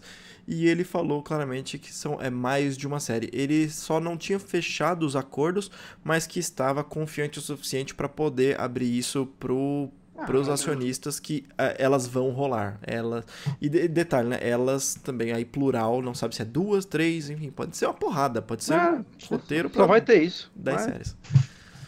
Que seja, 30 tomara, tomara que seja. É, um cara, assim, ó, eu, eu acho, eu, eu sinto que a Marvel acertou nas séries quando ela chegou e fez o inesperado, o lado B. Ah, assim, Sim. as- tipo, eu gostei muito da primeira temporada de Demolidor. E assim, o Demolidor nunca foi um herói pelo qual eu me interessei. Uhum. Mas eu acho que por causa da expectativa tá lá embaixo e da responsabilidade deles com a marca ser relativamente pequena, eles puderam ousar mais. E eu acho que isso foi elevado ainda a potência maior ainda com Jessica Jones, que tipo, sei lá, cara, eu nunca tinha ouvido falar de Jessica Jones antes da série. Eu tinha ouvido falar. E eu assisti a série, cara, pra mim, ela é uma das melhores coisas do universo Marvel, sabe? É, é o que eu mais gostei, assim. E justamente porque não tem, tipo, não tem, ah, ela não tem compromisso com aquela bendita daquela estrutura de que todo filme da Marvel hoje em dia tem, sabe? Uhum. É, e eles conseguiram, sei lá, ousar e entregar uma história interessante, com camadas legais, com uma, com uma protagonista falha, sabe? Tudo isso foi, foi uma coisa legal, assim. Eu acho que eu curti isso tudo na série, porque a- o material fonte, tipo, eles não falaram, ah, vamos contar a história do Wolverine aqui nessa série. E daí vai contar a história do Wolverine com um orçamento baixo e, e com um efeito especial cagado, e daí vai ficar uma bosta, sério. Tipo, tem que agradar uma porrada de fã, e daí não, ao mesmo tempo tem que atingir público demais, aí tira a violência, daí tira a essência do Não, tipo, pegaram Jessica Jones, ninguém sabe quem é Jessica Jones, bota aí na série. Fizeram a série, com- criaram todo aquele universo daquele jeito, e sem, sabe, sem uma puta de, um- de uma responsabilidade, acho que é essa a palavra. E, e eu acho que deu certo, cara. Tipo, É, é, a Mas você acha que a Disney ia fazer uma- autoral, né? É, que, é, acha que a eles estão Disney- fazendo isso para serem as, as séries, elas tão, têm sido bem mais autorais, enquanto os filmes eles estão seguindo uma fórmula e tudo que é um pouquinho mais autoral eles dão aquela puxada no cabresto e falam não volta para essa fórmula Uhum. aqui que é isso aqui que a gente quer. E mas assim eu não vejo isso durar muito, por mais que seja uma coisa legal, sabe? Quanto mais sucesso faz a série, mais ela volta pro enlatado, mais ela volta pro ah, sim, pra- foi o caso da segunda temporada do Demolidor. Né? Exatamente, é isso que eu ia comentar. Demolidor Eu- foi assim, vamos ver o que vai ser. É, não, foi legal a segunda temporada, mas não, não foi exatamente como a primeira, né? não seguiu a mesma estrutura, foi muito mais, sei lá, em ação, padrão e tudo mais. Vamos ver o que vai ser a Jessica Jones agora, dois que também foi Mas- anunciado. Mas vocês acham que a que a Disney vai ter coragem de fazer uma série até mesmo violenta dessa forma, como com Star Wars, do que rolou com, com a Marvel? Cara, São assim. séries violentas. Ah, sim, sim. Não precisa ser necessariamente violenta, mas se ela fugir do. Se ela fugir do- da fórmula de. Sabe? Ah, não, Star Wars tem que ser isso. E de repente você dá liberdade pro diretor, pro roteirista. Falar, ok, você tem os elementos Star Wars na sua história, mas você Uhum. pode explorar isso de alguma outra forma. Eu acho que pode surgir coisa interessante. Se ela, cara, se acontecer com ela, com, com a, a Disney Lucas, o que acontece com os filmes de Disney Marvel, cara, tipo. Assim, o, o meu interesse pelos filmes da Marvel tem caído assim vertiginosamente, sabe? Uhum. É, mas eu não sei, cara. Eu não sei o que esperar porque eu não, não tenho experiência com produções televisivas da Disney. E eu não sei como ela gerencia isso, assim. Olha, assim, é claro que a gente não pode pôr a mão no fogo porque é, é, tem comentários que são claramente para agradar público, mas a gente discutiu há uns casts atrás sobre a Disney adquirir a Fox, né? E Uhum. nessa ti- tiveram várias pessoas falando, não, mas espera aí, isso aqui da Fox e aquilo ali da Fox. O Ryan Reynolds fez uma brincadeira falando que, tipo, ferrou agora, sabe? Porque o Uhum. filme do Deadpool é... é é para maiores, né? E aí como é que ia sair na Disney agora, que é tudo bonitinho, tudo colorido e tudo mais. E eu não lembro exatamente quem, mas alguém grande na Disney comentou que existe espaço sim para esse tipo de, de de produção dentro da Disney, que eles não mexeriam nesse tipo, nesse tipo de coisas e produziriam esses tipos de coisas sim. É claro uhum. que isso é exatamente a, a, a, a resposta que a gente espera para ser Disney boazinha, né? Oh, a gente não vai uhum. mexer, mas de repente eles começam a não investir ou alguma coisa do tipo. Então, não dá para saber o que que, o que que acontece, mas a declaração oficial é não, cara, a gente pode ter coisas mais sombrias, mais para maiores, é, sim, sabe? E teremos. Então, essa é a posição ah, pode, oficial da Disney, pode. vamos ver. A, a, Disney, ela, cara, que ela vai fazer, vai fazer uma pesquisa de público, os caralho, e ver se vai dar dinheiro ou não. É isso que vai acontecer. Uhum. É, os filmes, tipo, o Deadpool deu uma puta grana, o Logan também. Então, pode ser que existam mesmo. Isso aí. Maravilha. A próxima notícia. Olha, a gente tá aqui às 10h30 já. Se pá, é melhor a gente falar dos pacotão de trailer do Super Bowl, porque isso aqui a gente vai chegar às 11 com isso. Vamos. Vamos. Vamos lá. É o principal. Bom, a gente teve aí. Eu acho que o melhor é o Honório, que ele é o que se empolga com tudo. E a Caralho. gente. É. Ele é o que se empolga com tudo. Ele é o que se empolga com tudo. Bom, eh, nós tivemos então no Super Bowl e também nessa semana, alguns, alguns fora do Super Bowl, é, mas a gente teve no Super Bowl diversos trailers sendo lançados, ou teasers e depois o trailer sendo lançado. E a gente separou alguns que são os mais relevantes, mas a gente comenta mais ou menos de tudo aqui. É, uhum. O que para mim é o principal, né? Eu vou começar por ele. Foi Vingadores Infinity War, que é o trailer uh, mais próximo agora. Ele mostra uhum. algumas coisas bem legais. Lembrando que essa vai ser uma duologia, né? Vai ter a parte 1 e parte 2. Uhum. Uou! Uou! Nunca vi isso. É, a parte. A gente vai ter um lançamento agora em 26 de abril aqui no Brasil. E vai acontecer aquele negócio maluco de lançar no Brasil antes de lançar nos Estados Unidos, porque lança só em 4 de maio nos Estados Unidos. Então a gente vai ter é, um pouquinho antes. Deixa eu deixar num frame bonitinho aqui. Parece que isso tem funcionado, né? É, quando o filme estreia nos Estados Unidos, ele estreia já com o hype dos países de é, fora. O que, o que eu tô vendo acontecer muito é o fim de semana estendido, né? O fim de se... Ah, fim de semana de abertura, quanto faturou? Ah, quando começa o fim de semana de abertura? Ah, segunda-feira, né? Segunda-feira começa o fim de semana. E, cara, cada vez mais tá ficando maluco essas datas. Mas é isso, 26 de abril aqui, 4 de maio lá. 4 de maio é um feriadão, não? Feriadão? Agora... É. Tá. Tem um. Tem, tem, um, tem um feriado no 4 de maio, não sei exatamente o que, que é. Mas a gente teve aí a junção de diversos heróis diferentes. Então agora a gente tá num frame, por exemplo, que é Doutor Estranho, uh, o Tom Holland, o, o Homem-Aranha já com a armadura dele uh, nova, que é aquela armadura que é uhum. apresentada no final do filme do Homem-Aranha. E o Homem de Ferro com uma armadura que tem um nome muito específico que eu esqueci, mas que é aquela nanorobôs, aquela hum. que já não tem mais parte nenhuma, sabe? Ela vai se um de...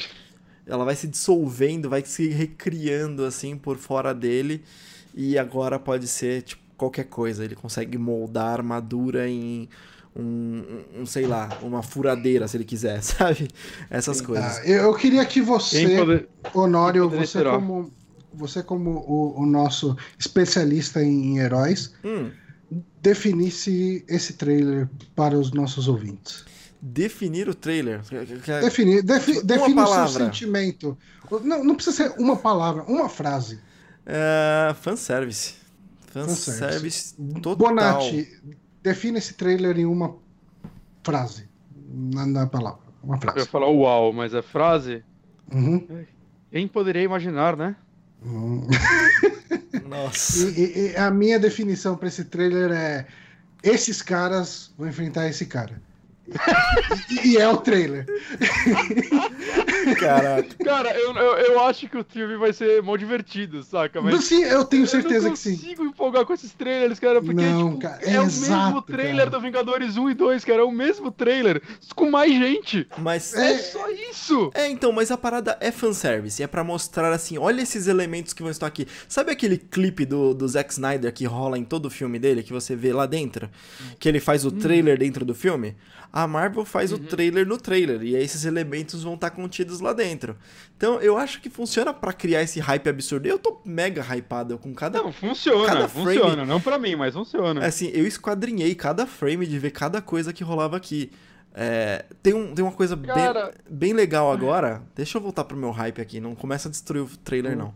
Que é os, escu- o escudo do Capitão América que ele vai não, usar. o cara da hora é que o Capitão América de barba tá mais bonito do que nunca, cara. Vai tomar Ah, ele cu. é um pra gato, né, quê? cara? Pra É. quê? Você já era bonito bastante, filho da puta. Então, ele tá usando então esses esses escudos são dois escudos, eles funcionam, eles estão mais com cara de garra do que qualquer coisa, sabe? Que tem esse, estile, esse estilão é, Wakanda, né? É, Pantera Negra.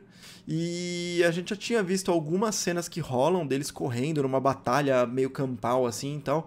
E eles tinham removido digitalmente do, do braço dele esses escudos. E agora mostrando eles, é isso. Ele agora. Ele eu esqueci o nome dele. É, é, ex-patriota, patriota, não sei o que lá. Enfim, tem um nome muito louco do, dessa, dessa época do, ah, do Capitão América. E a parada é que esses filmes eles vão ser os filmes pra. É o último filme da fase 3. Então eles vão limpar aí geral quem vai morrer, ou muitas pessoas vão morrer, alguma coisa assim. Pra setar o começo. É, em um. no- nesse filme alguém vai morrer, no próximo filme vão morrer Vai. mais uma Ó, galera. O, o, o Power Otaku, Power Otaku lá no chat ele definiu bem o que vão ser esses dois filmes. Hum. Ah, vai ser assim: no primeiro filme eles vão perder pro Thanos, no segundo eles vão ganhar. Imagina Ai, caralho. eles no primeiro filme e o segundo filme é só eles apostando corrida, uns negócios nada a ver, assim. Maratona. Aí a Disney ia me surpreender. Smash cara. Bros, né? E tal. Aí eles iam me surpreender, cara. Puta que Aí pariu. caralho. Ah, eu, o Neguinho Neco falou, não é o Nômade, é esse mesmo, Neguinho. Eu, eu que tô confundindo o nome, mas é o Nômade sim, o Capitão América. Mas é isso, esse, Cara, é, esse é o resumão Mário, da parada. Mas você não acha que a Disney podia tentar? Hum, Só tentar, assim, algo diferente? Só tentar. tentar algo Você- diferente. Você tá 100% satisfeito com o que tá sendo feito? Você acha que Não. é isso aí, continua por mais 20 anos? Não, eu não tô, Fazendo 100, os mesmos eu não tô 100% satisfeito, mas eu, eu comentei isso um- uns dias atrás, que é o seguinte, eu acho que a fórmula é necessária, então eu, pro, pro, pra atingir o grande público, pra ter esse nível de investimento e pra ter o retorno esperado, essa fórmula é necessária.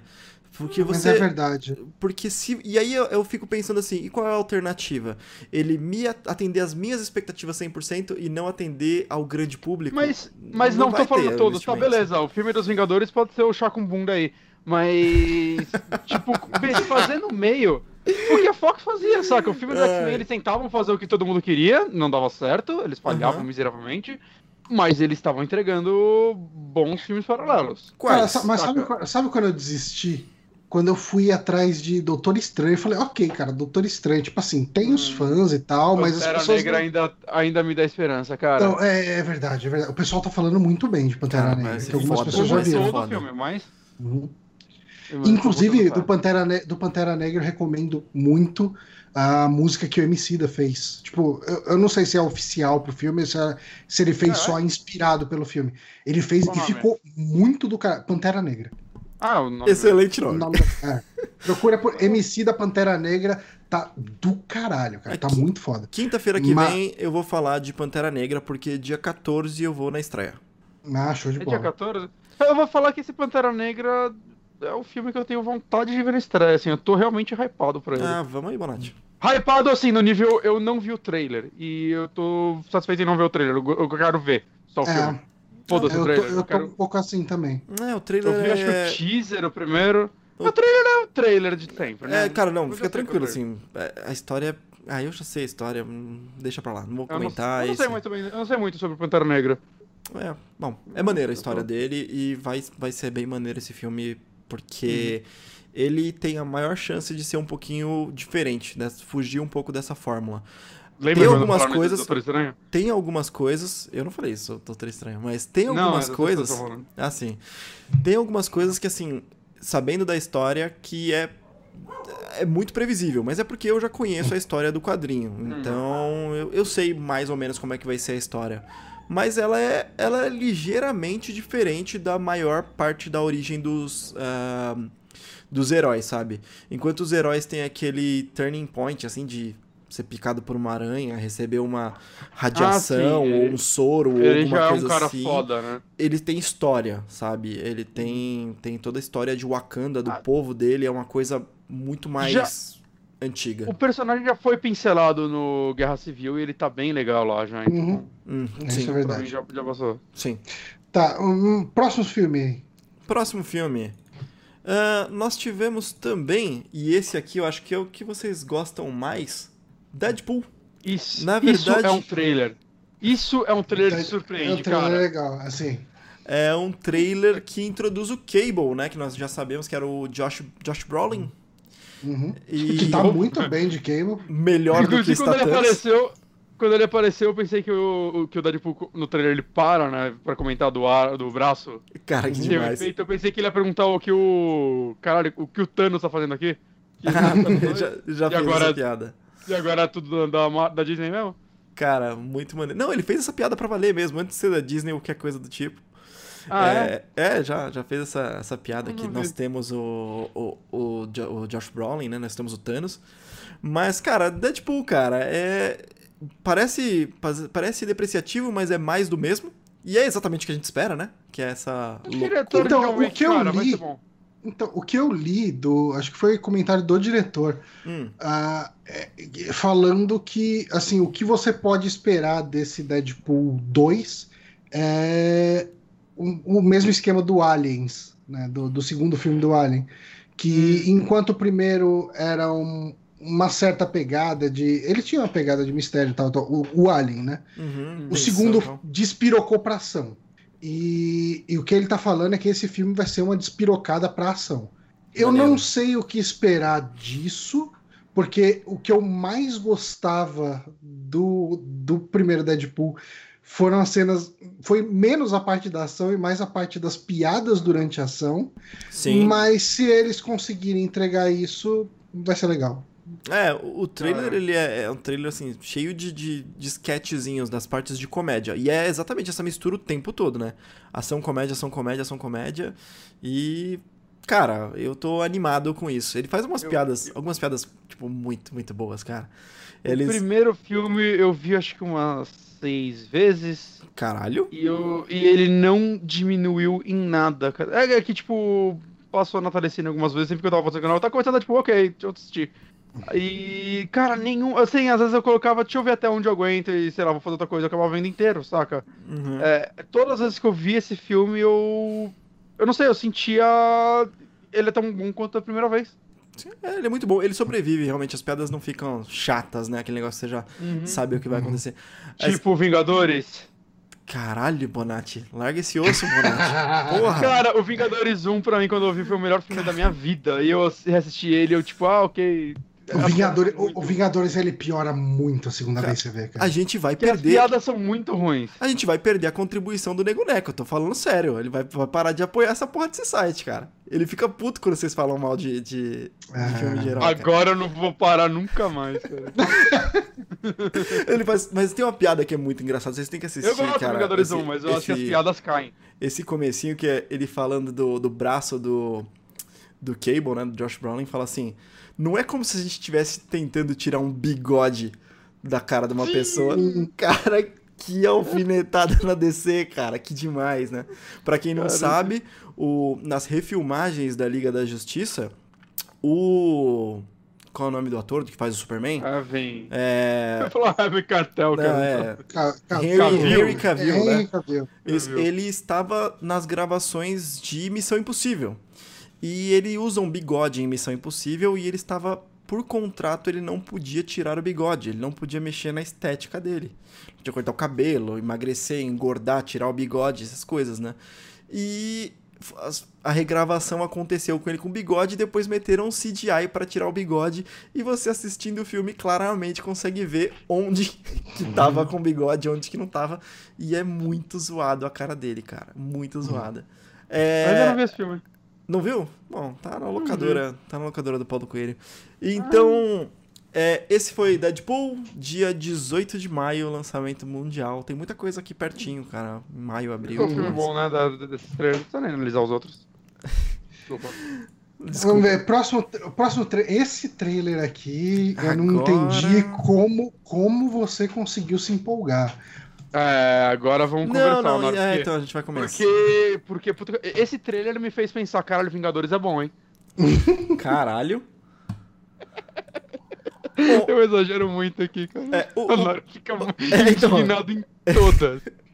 Bom, o próximo trailer foi de Solo, a Star Wars Story. Ah, então, um filme aí de origem do Han Solo. Todo mundo queria Não, isso. o que eu, E o que eu- ob- obviamente já tem um, a paródia pornô. Sério? Já? Assim, e é Han. Eu não entendi, muito gente. bom. Desculpa. Genial. É, eu não entendi. Não, esse é o solo, a paródia pornô é Han. Ah, tá. O nome. Entendi. Tipo, os entendi. caras aproveitaram o Eu resto gosto. do Eu, nome. eu pensei que tinha alguma, É, algum duplo sentido aí. Não, não, não tem putaria, duplo tá. sentido. Tipo, Não, é só beleza. Han, a porn story, não sei o que e tal. Mas esse filme, então. o O que ficou ofendido. Não, não fiquei não. Não fiquei não, calma. Caralho, ele tá Eu só, não eu só não tinha entendido. Mas o que eu falei que eu tava, tipo, animado. É assim, o trailer não me anima, tá? É, é mixed feelings total aqui. Esse trailer eu achei bem broxante, pra ser sincero.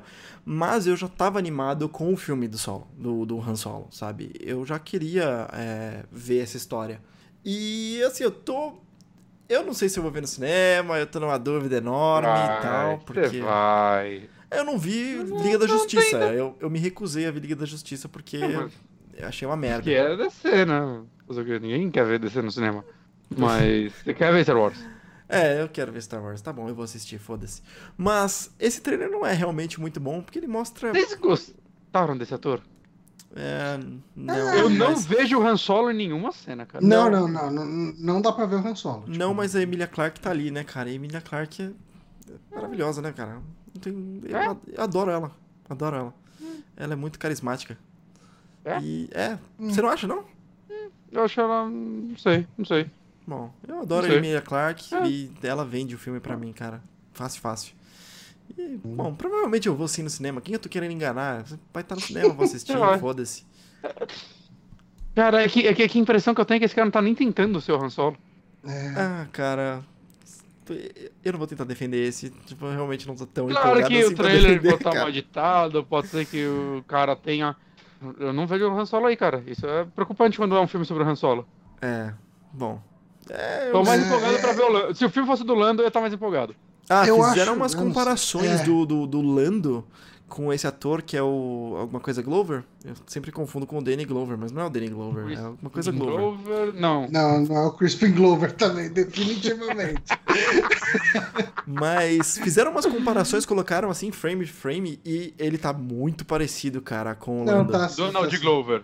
Ah, é, Donald Glover. A risadinha, assim, o mesmo estilo de risada e tal, tá bem parecido. Agora o solo, o Han Solo. Eu tô falando solo, me pegou esse, esse marketing, porra.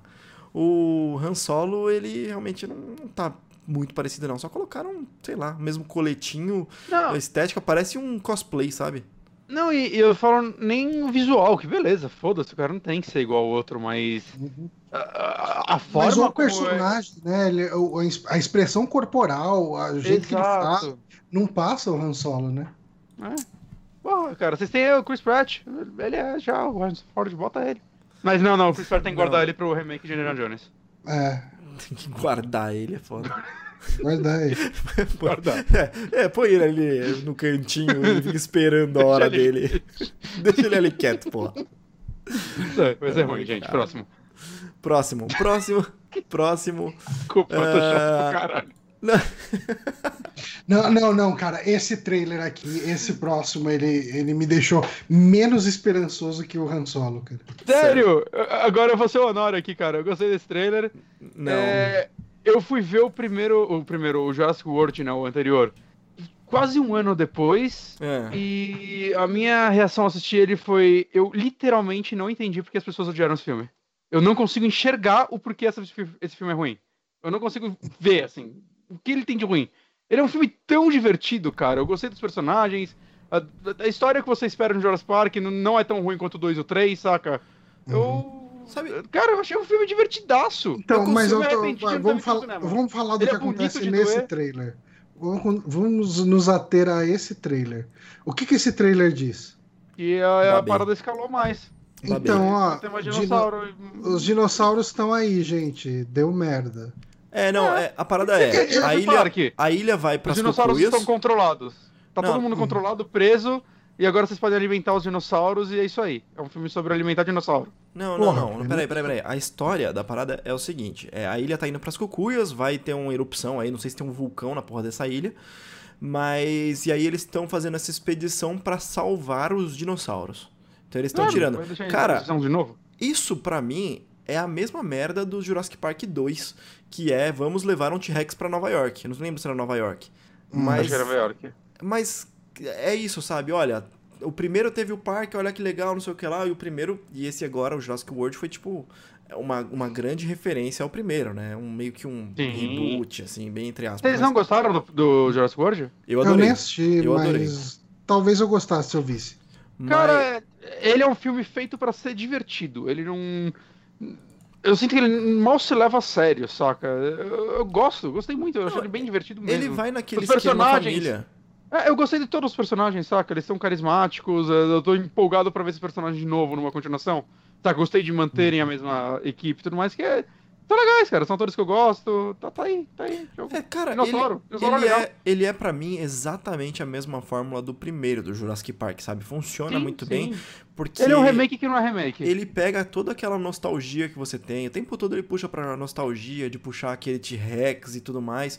É muito maneiro isso. Só que, assim, eu não estou muito empolgado com a história mesmo, assim, sabe? Esse Jurassic World Fallen Kingdom me parece muito referência ao segundo Jurassic Park que eu não gosto, sabe? Eu, Eu, gosto que assistir o segundo pra eu saber. gosto do primeiro e do terceiro. Por mais que o terceiro seja só um.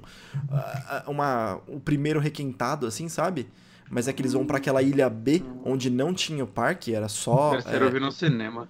Então, eu gostei quando assisti também, eu também assisti no cinema. Mas esse tá muito parecido com o segundo, que é vamos capturar os dinossauros, vamos levar eles pra algum lugar e tudo mais.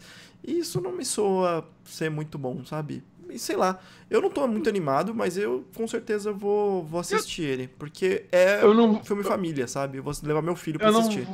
eu não vou perder noites de sono esperando esse filme, saca? Ele não é um Deadpool. Mas, cara, eu, eu, tipo, eu vi o trailer, porra, que legal. assim, Eu, eu quero ver de novo essa galera. Saca? Muito provavelmente eu não vou ver no cinema. Mas quando ele sair do cinema, eu vou dar meus pulos pra, pra assistir. Assim, isso aí vai acontecer. Vou assistir ele. Legal. E eu acho que vai ser, tipo, vai acabar o. Ah, legal, o filme dinossauro. Próximo dinossauro. É. Ah, tem, tem um É trailer que a gente não tá na lista, mas eu quero falar. Hum, O trailer do Venom, o teaser do Venom. nossa, esse trailer é muito ruim. Hum, Eu, Teaser do Venom sem Venom pra mim é golpe. Só quero dizer. eu não vi. Ah, É, Não, não, não perdeu nada, cara. Você economizou um minuto e meio da sua vida. Sério? Venom sem Venom é golpe. Ah, Cara, Mas cara, eu- mas Tom, eu adorei é o o- gritando. É só isso que tem. Pelo menos nesse filme ele fala. É. Mas É, eu, rolando, eu, né? eu gostei muito do, do, do pôster, né? Que, que a Jenny lá do, do Twitter ela fez um belo trabalho Ah, de sim. estragar ele pra sempre, porque ele é um sutiã. É um sutiã. O, o pôster é um sutiã, é isso que ele é. Muito bom. Uhum. Eu adorei isso. Cara. É. Vai ser. Eu tô quase dando uma pausa no stream aqui pra ouvir o que tá acontecendo. Então, eu acho que esse filme pode até ser bom. Hum. Mas o tra- esse trailer é horroroso. É, eu, eu ouvi umas paradas que eram assim. é, sempre roteiristas podem adaptar muito bem, mas eu ouvi dizer que não vai ter relação com o Homem-Aranha, né? Que não vai ser o negócio de. ah, o, sim- o simbionte Venom ele tem a mesma estrutura do Homem-Aranha porque a primeira pessoa que ele É, é possuiu verdade. foi o Homem-Aranha. É o Peter. Né? Verdade, isso é verdade. E- então, isso é importante pro faz, a- esse negócio dele ter o esquema da aranha no peito, sabe? Aquela aranha branca, dele Uhum. usar teias e tudo mais. É porque ele possuiu o Peter Parker. E pelo que eu ouvi, não vai ter relação. Posso estar falando uma merda tremenda, porque realmente eu não, não, não Que vi tem- trailer nem nada. Mas... tem uma entrevista do Tom Hardy que, quando, que ele fica empolgadão quando alguém do nada fala que o filme vai estar no universo Marvel. Ele, ah, caralho, eu não acredito, que nem ele sabia. E isso, porra. é meio, isso é meio estranho. É até uma entrevista isso. É muito estranho isso, saca? Porque se faz parte daquele universo, por que eles estão fazendo agora esse filme, né? Novamente, é, o que o Nora falou é verdade. O o Homem-Aranha é importante para a base desse personagem, né? Até porque ele é o grande nêmesis do Homem-Aranha, de certa forma, né? Tá, podem falar Uhum. pode que é o Duende Verde, mas ele é o mais. o oposto do Homem-Aranha, né? Ele é o Uhum. Homem-Aranha evil, se a gente for falar assim. Né? E beleza, tem quadrinho que o Venom é herói, tem quadrinho que é Sim. os caralho é quatro. Mas, saca, é... é- é- Parece a DC pulando todas as etapas possíveis pra fazer os filmes unindo todo É. mundo, foda-se. E é meio zoado, né? Porque podia aproveitar o, o universo aí do, do Tom Holland. É, a parada é que é o seguinte, eles têm um acordo de dois filmes pra cada lado. De você, eles, a Marvel pode usar o Homem-Aranha em dois filmes dentro do, do universo dela e a, a Sony podia usar os personagens da Marvel em dois filmes do lado deles. É, assim, eu torço que e espero bem isso que eles continuem estendendo esse acordo por ver que vai dar certo. Mas eu Sim. acho que esse Venom ele não deve usar disso pra não consumir num acordo num filme spin-off, sabe? E devem Ó, manter o, isso o, pro- o Neco falou que desmentiram o lance de não ter relação com o Homem-Aranha. Ah, é? Hum. Então Mas- pode ser que o Tom Holland seja aí no meio e ninguém sabe. Pois é, pois é. Mas, o, mas o, o Tom Hardy é bem mais velho que o Peter, né? Na, na história ele é tão mais velho assim, na, normal. Eles trabalham juntos, né? Na, Eles trabalham juntos, né? Não, ele é, ele é Eles mais velho. Definitivamente ele é mais velho que ele é da escola lá, nem nada. Uhum. 20 anos, sei lá, Mas que é, não, é- não, atores. não deve ser, não deve ser tão, tão mais velho assim não. Uhum. Mas é que a gente confunde, mas assim, o Homem-Aranha era bem novinho também, né, cara, no começo da história, com Uhum. 15 anos, eu achei. Mas na parte do Venom ele já tá fora da escola no. Sim, sim, trabalhando, Trabalhando mas e sim. tudo mais, né? Ele tava uns 21 anos, 22, vamos chutar assim? É, não dá. Tá seguro chutar essa idade? não, não tá seguro com Venom nada. tem- Não tá seguro com Nada. nada, porque ele manteve 21 anos por, sei lá, 30, sabe? Então. Ah, pô, já assistiu os Simpsons. é, então. E não dá, não, não tem como ficar seguro nisso. Mas. Mas sim, assim, não, não lembro de ter essa diferença estética, pelo menos, entre o exato. Ed Brock e o Peter Parker, não. Não era tão Uhum. absurdo. E ele tinha falado que parece. Eu tinha visto que pode ser que o Carnage apareça nesse filme, talvez ele seja o vilão, sei lá. Parece muita coisa pra se apresentar, né? Cara, eu lembro quando mostraram a estrutura pensada do Spider-Verse, que tinha um filme do Carnage. Tinha um filme pre- previsto pra isso. O Mas. Carnage segura um filme sozinho. Mas faz muito tempo, eu tô por fora Ele disso, precisa, sabe? cara, ele pode ser um vilão num filme do Homem-Aranha, mas um filme Sim. inteiro do Carnage, não. Porque o né? Carnage é tipo Venom Master Aggressive, né? Sim, sim. Então, é outro simbionte maluco também, mesmo esquema, mesma origem, assim, pode-se dizer. Simbionte maluco que, que tem a mesma estrutura, entre aspas, de poder, assim, Por sabe? que ele é tão mais agressivo? Porque, mas ele é bem mais forte, não é? Ele é... Porque ele foi num psicopata, que era um, um Hum. maluco, sabe? O Ed Brock, ele não é... Assim, ele tem Ele é as suas só, ambições. é, um é cara pessoa rancoroso. triste. É, ele só não é, ele só não é bonzinho que nem o Peter Parker. Mas no Carnage foi um psicopata que ele pegou, esqueci o Hum. nome do, do, do cara mesmo. E é isso. Ih, mas, cara, esse Eu é gostava do Homem-Aranha do Futuro, que sempre que os dois apareciam, ficava uma felizão e tal. Dois- Deve ser uma bosta. esse 2099, né? É, maneiro. É esse, não? É, que tinha as... Tem embaixo, mais azul. e É. é bem maneiro, bem maneiro. E, e eles, é, o de- design do Venom do Carnage era, era interessante, assim. Hum. Mas, cara, essa história assim, pode ir muito longe, tem muita história, tem muitos anos de história aí de. ah, de. de Homem-Aranha, mas tem até um, tipo, um filho, entre aspas, do Carnage, que é um outro simbionte, sabe? Que já derrotou todo mundo. Dá, dá ah, pra ir, mas sempre. dá pra ir muito longe. vilão- isso. Vilão é assim, a primeira vez que ele aparece, ninguém segura ele. Eles fazem um inferno pra vencer ele uma vez, depois ele fica uma bosta. É, É, sempre é. assim, vilão. É isso mesmo. É isso Aí mesmo. depois gosto- ele, ele baixa level. Eu gosto da estrutura do Cavaleiro Zodíaco, né? Quando os caras é inimigo, eles são fodão. Quando vira amigo, vira um merda. E, tipo, não, não faz cócega no, no capanga, sabe? Tipo, é Sim. uma bosta, cara. E a, a- a frase: um golpe não funciona duas vezes contra um cavaleiro. Ela. Caralho, que- É, é o bluff que não funcionou uma É, vez, né, então, eu cara? ia falar, É. ela só funciona quando o roteiro precisa que funcione. Senão o cara É, apanha do mesmo golpe a porra do episódio inteiro, né? Não, tá, mas a gente tá indo longe. É, vai, bom, beleza. É, tem, assim, teve mais uns trailers aí. Quer comentar de algum deles, ô, Mário? Eu não vi mais nenhum. Eu não vi nenhum desses, cara, sendo bem sincero. Eu, eu tipo, sendo bem sincero, eu peguei meio bode de, de Ó, trailer, tem um assim. é, anda bem difícil. Eu vi esses trailers porque tava na pauta. Ó, vamos lá. Por cima, assim, teve Skyscraper, é o novo do The Rock, ação, frenético, tarará, num skyscraper, num arranha-céu gigante, blá blá. whatever. É Missão Impossível, mais um do Tom Cruise. É com Eu escrevi o. Skyscraper no, no Google, só parece a música do Danny Lovato, então Hum. vou seguir sem saber o que é. Missão, Podia Imposs- ser a música do David Lee Roth, é uma música bem legal. Missão Impossível Ah, é. tá legal. É com. Tá. Esse é com o. O Henry Cavill, que a gente acabou de falar, por causa do bigode e tudo mais. Aí teve Cloverfield O Paradox, último que eu, vi falei. foi o 2. Putz, faz tempo. Eles melhoraram, viu? Mas é mega ação, assim. Aquele negócio de Eu vi- apanhar eu vi no cinema o e dois. tal. É. O Cloverfield Paradox que eu indiquei. E aí, o último, o que eu queria falar, mas que é o mais importante pra mim, é esse A Quiet, A Quiet Place. Cara, esse A Quiet Place, ele... Cara, eu tô com uma expectativa muito alta pra ele. É uma... É tipo um universo, assim, uma história que tem monstros. Os monstros, eles são invisíveis, aparentemente. E a parada é que eles só têm um sentido, que é a audição. Então todo mundo tem que viver sem fazer barulho. E aí ele tem Oh. os dois atores principais, um é aquele o Jim Hopper do do The Office, Caralho, sabe? E a e a atriz é a Emily Blunt. Ela é muito parecida com uma outra, não tenho certeza se é a Emily Bl- Emily Blunt, que é aquela que fez eh, aquele filme de, de voltar no tempo com o Tom Cruise, que eles são Hum. meio futuristas. Bom, enfim.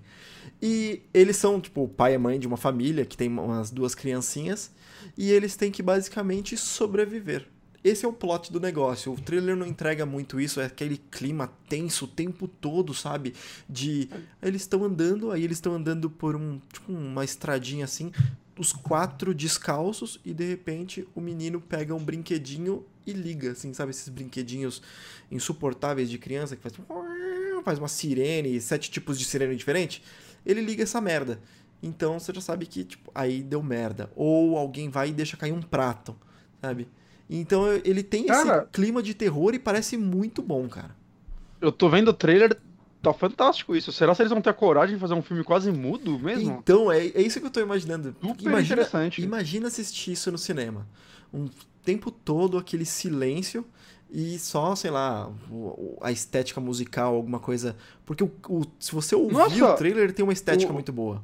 O, o Jim aí do, do, do The Office, ele é o diretor e roteirista desse filme ainda. Olha, nós não sabia que O ele era John diretor John, É, é, tem três roteiristas, ele é um deles e ele é o diretor. Eu não sabia que ele dirigia, não sei se é o primeiro trabalho dele. Mas, cara, que premissa fantástica. é muito legal, eu gostei bastante dele. O, o resto. Muito foda, mostra uma hora no trailer a galera andando, tipo, piso é de madeira. E aí eles colocaram, tipo, cimentaram alguns pedaços do piso pra eles pisarem no cimento ao invés da madeira. É, então, ó, a, a premissa é muito boa e o trailer ele tem uma, uma, uma edição assim sonora, a parte de, de- eles não falam em momento nenhum, né? Então, Uhum. cada, cada, cada barulhinho é uma coisa muito importante. E aí tem, apesar de você não ver nenhum monstro, tem aquele negócio de ter tipo uns arranhões gigantescos, como se fossem garras gigantescas na parede e tal. Então, eu tô animado com esse com esse trailer aí. Esse eu vou assistir. É, Quando sai? É, putz, boa pergunta. Hoje? Esse eu não fiz a Fala que é hoje. esse eu Ou não fiz ontem. a pesquisa. Você tá no. Vê aí, Bonatti, no IMDB. Tô aqui no Wiki. Ô, ô, ô, Nório, coloca o link do trailer no, na pauta, daí eu coloco no, no post. Pode deixar, eu coloco pra todos Nove, os. 9 de março em South by Southwest, não sei o que é isso. Hum. E 6 de abril nos Estados Unidos. Tá perto. Tá bem Claro, perto aí, tá que perto. legal. Quero, quero ver essa porra, velho. Por que a gente for falando dessas bosta de Marvel? Tem esse filme legal. O último, Honório. o último que eu vou falar é Red Sparrow, que é com a. hum, Hunger Games lá, Jogos Vorazes, a hum, Jennifer Lawrence. Jennifer Lawrence, que ela vira uma. Ela era uma dançarina, alguma coisa assim, e se torna uma espiã russa. é, que, tipo, é um, uma- um grupo de espiãs, assim, esses Red Sparrows, que elas são. tem essa ideia de te ah, seduzir e conseguir informação e assassinar e tal. Então, filmezão de espiã. É, aí, eu não- fiquei muito animado, é, mas é porque, como é Jennifer Lawrence, todo mundo tá, ai meu Deus, sabe? Porque ela é, se não me engano, foi a atriz mais bem paga de 2016. Então, tá em Eita. alta. Ah, é isso. Maravilha. Bom, uh, gente, é, é, essas foram as notícias aqui. A gente comentou mais trailers e filmes do que qualquer outra coisa. Não teve muita coisa de videogame essa semana, assim. Foi. Teve até notícia do Kaz Hirai saindo da Sony, né, de vez. Mas a gente não ia ter muito que discutir a respeito dela. Ele, né? ele saiu. É, a gente comentou quando ele foi, quando anunciou, né, que ele ia sair, e a gente ia só repetir mais ou menos o que a gente falou naquela época. Uhum. Uh, bom, a gente já, aqui já, para quem tá ao vivo, já são 11 horas aí, acho que foram duas horinhas aí de transmissão. Uhum. Uh, eu não consigo pensar em nenhuma enquete para essa semana. E a gente já não teve enquete na semana passada. Ah, vamos fazer o seguinte: a gente, a gente, falou, a gente apresentou quatro trailers. Vamos simplesmente colocar o que, que o pessoal gostou mais dos trailers. Que aí eu sei que é animação e tudo mais. Tá? Eu não sei, eu acho que pode até. Bom, se quiser colocar. O trailer faltou, a gente pensa em quatro filmes absurdos. Porra. Não, é, a gente vai ter que pensar nisso. É, não vamos pensar não, a gente já tem não aqui ó, pensar, A, B, C e D. A gente joga na, na, na, na enquete. Vai é, funcionar bem, estamos animados, pessoal. Estamos? É, tô, tô vendo a cara de vocês dois, por isso que eu tô falando isso. É. Ah, cara, vamos fazer o seguinte: quando a gente tiver boas ideias para uma enquete, a gente faz uma enquete. Mas quando a gente não tiver ideia, a gente não precisa se preocupar em fazer enquete, né? Caralho, tá bom. Cara, é assim que as atrações morrem, né, Ao vivo, pessoal! É assim, é assim que as coisas é morrem. Assim. Mas assim, cara, vai fazer um negócio só pra cumprir tabela? Acho besteira, cara. Tá bom. É eu, eu gosto de. Não, mas se quiser fazer enquete lá de, de qual trailer, qual desses quatro trailers te empolgou mais, pode fazer. Beleza, beleza. Qual de verdade, não, tipo assim, mal não vai fazer nenhum, assim, de teste de pesquisa. Imagina a gente perde tudo por causa do enquete. Caralho, ia ser muito Nossa, foda. cara. Você acorda amanhã, alguém batendo na sua porta, rouba a chave da sua casa. A gente abre e-mail do. A gente abre e-mail do Super Amigos, vai aquele monte de notificação, né? Ah, não sei o que, cancelou o apoio, cancelou o apoio. Caralho. Enquete merda, não. Ia ser um plot não. twist. Mas enfim, Caralho. gente, uh, esse foi o saque dessa semana. Queria agradecer aqui o Honório e o Bonatti. E todo mundo que acompanhou essa transmissão aqui até às 11 e pouquinho. Muito obrigado aí a galera que está no chat. E a gente fica por aqui, então, até a semana que vem. Beijunda. Beijunda.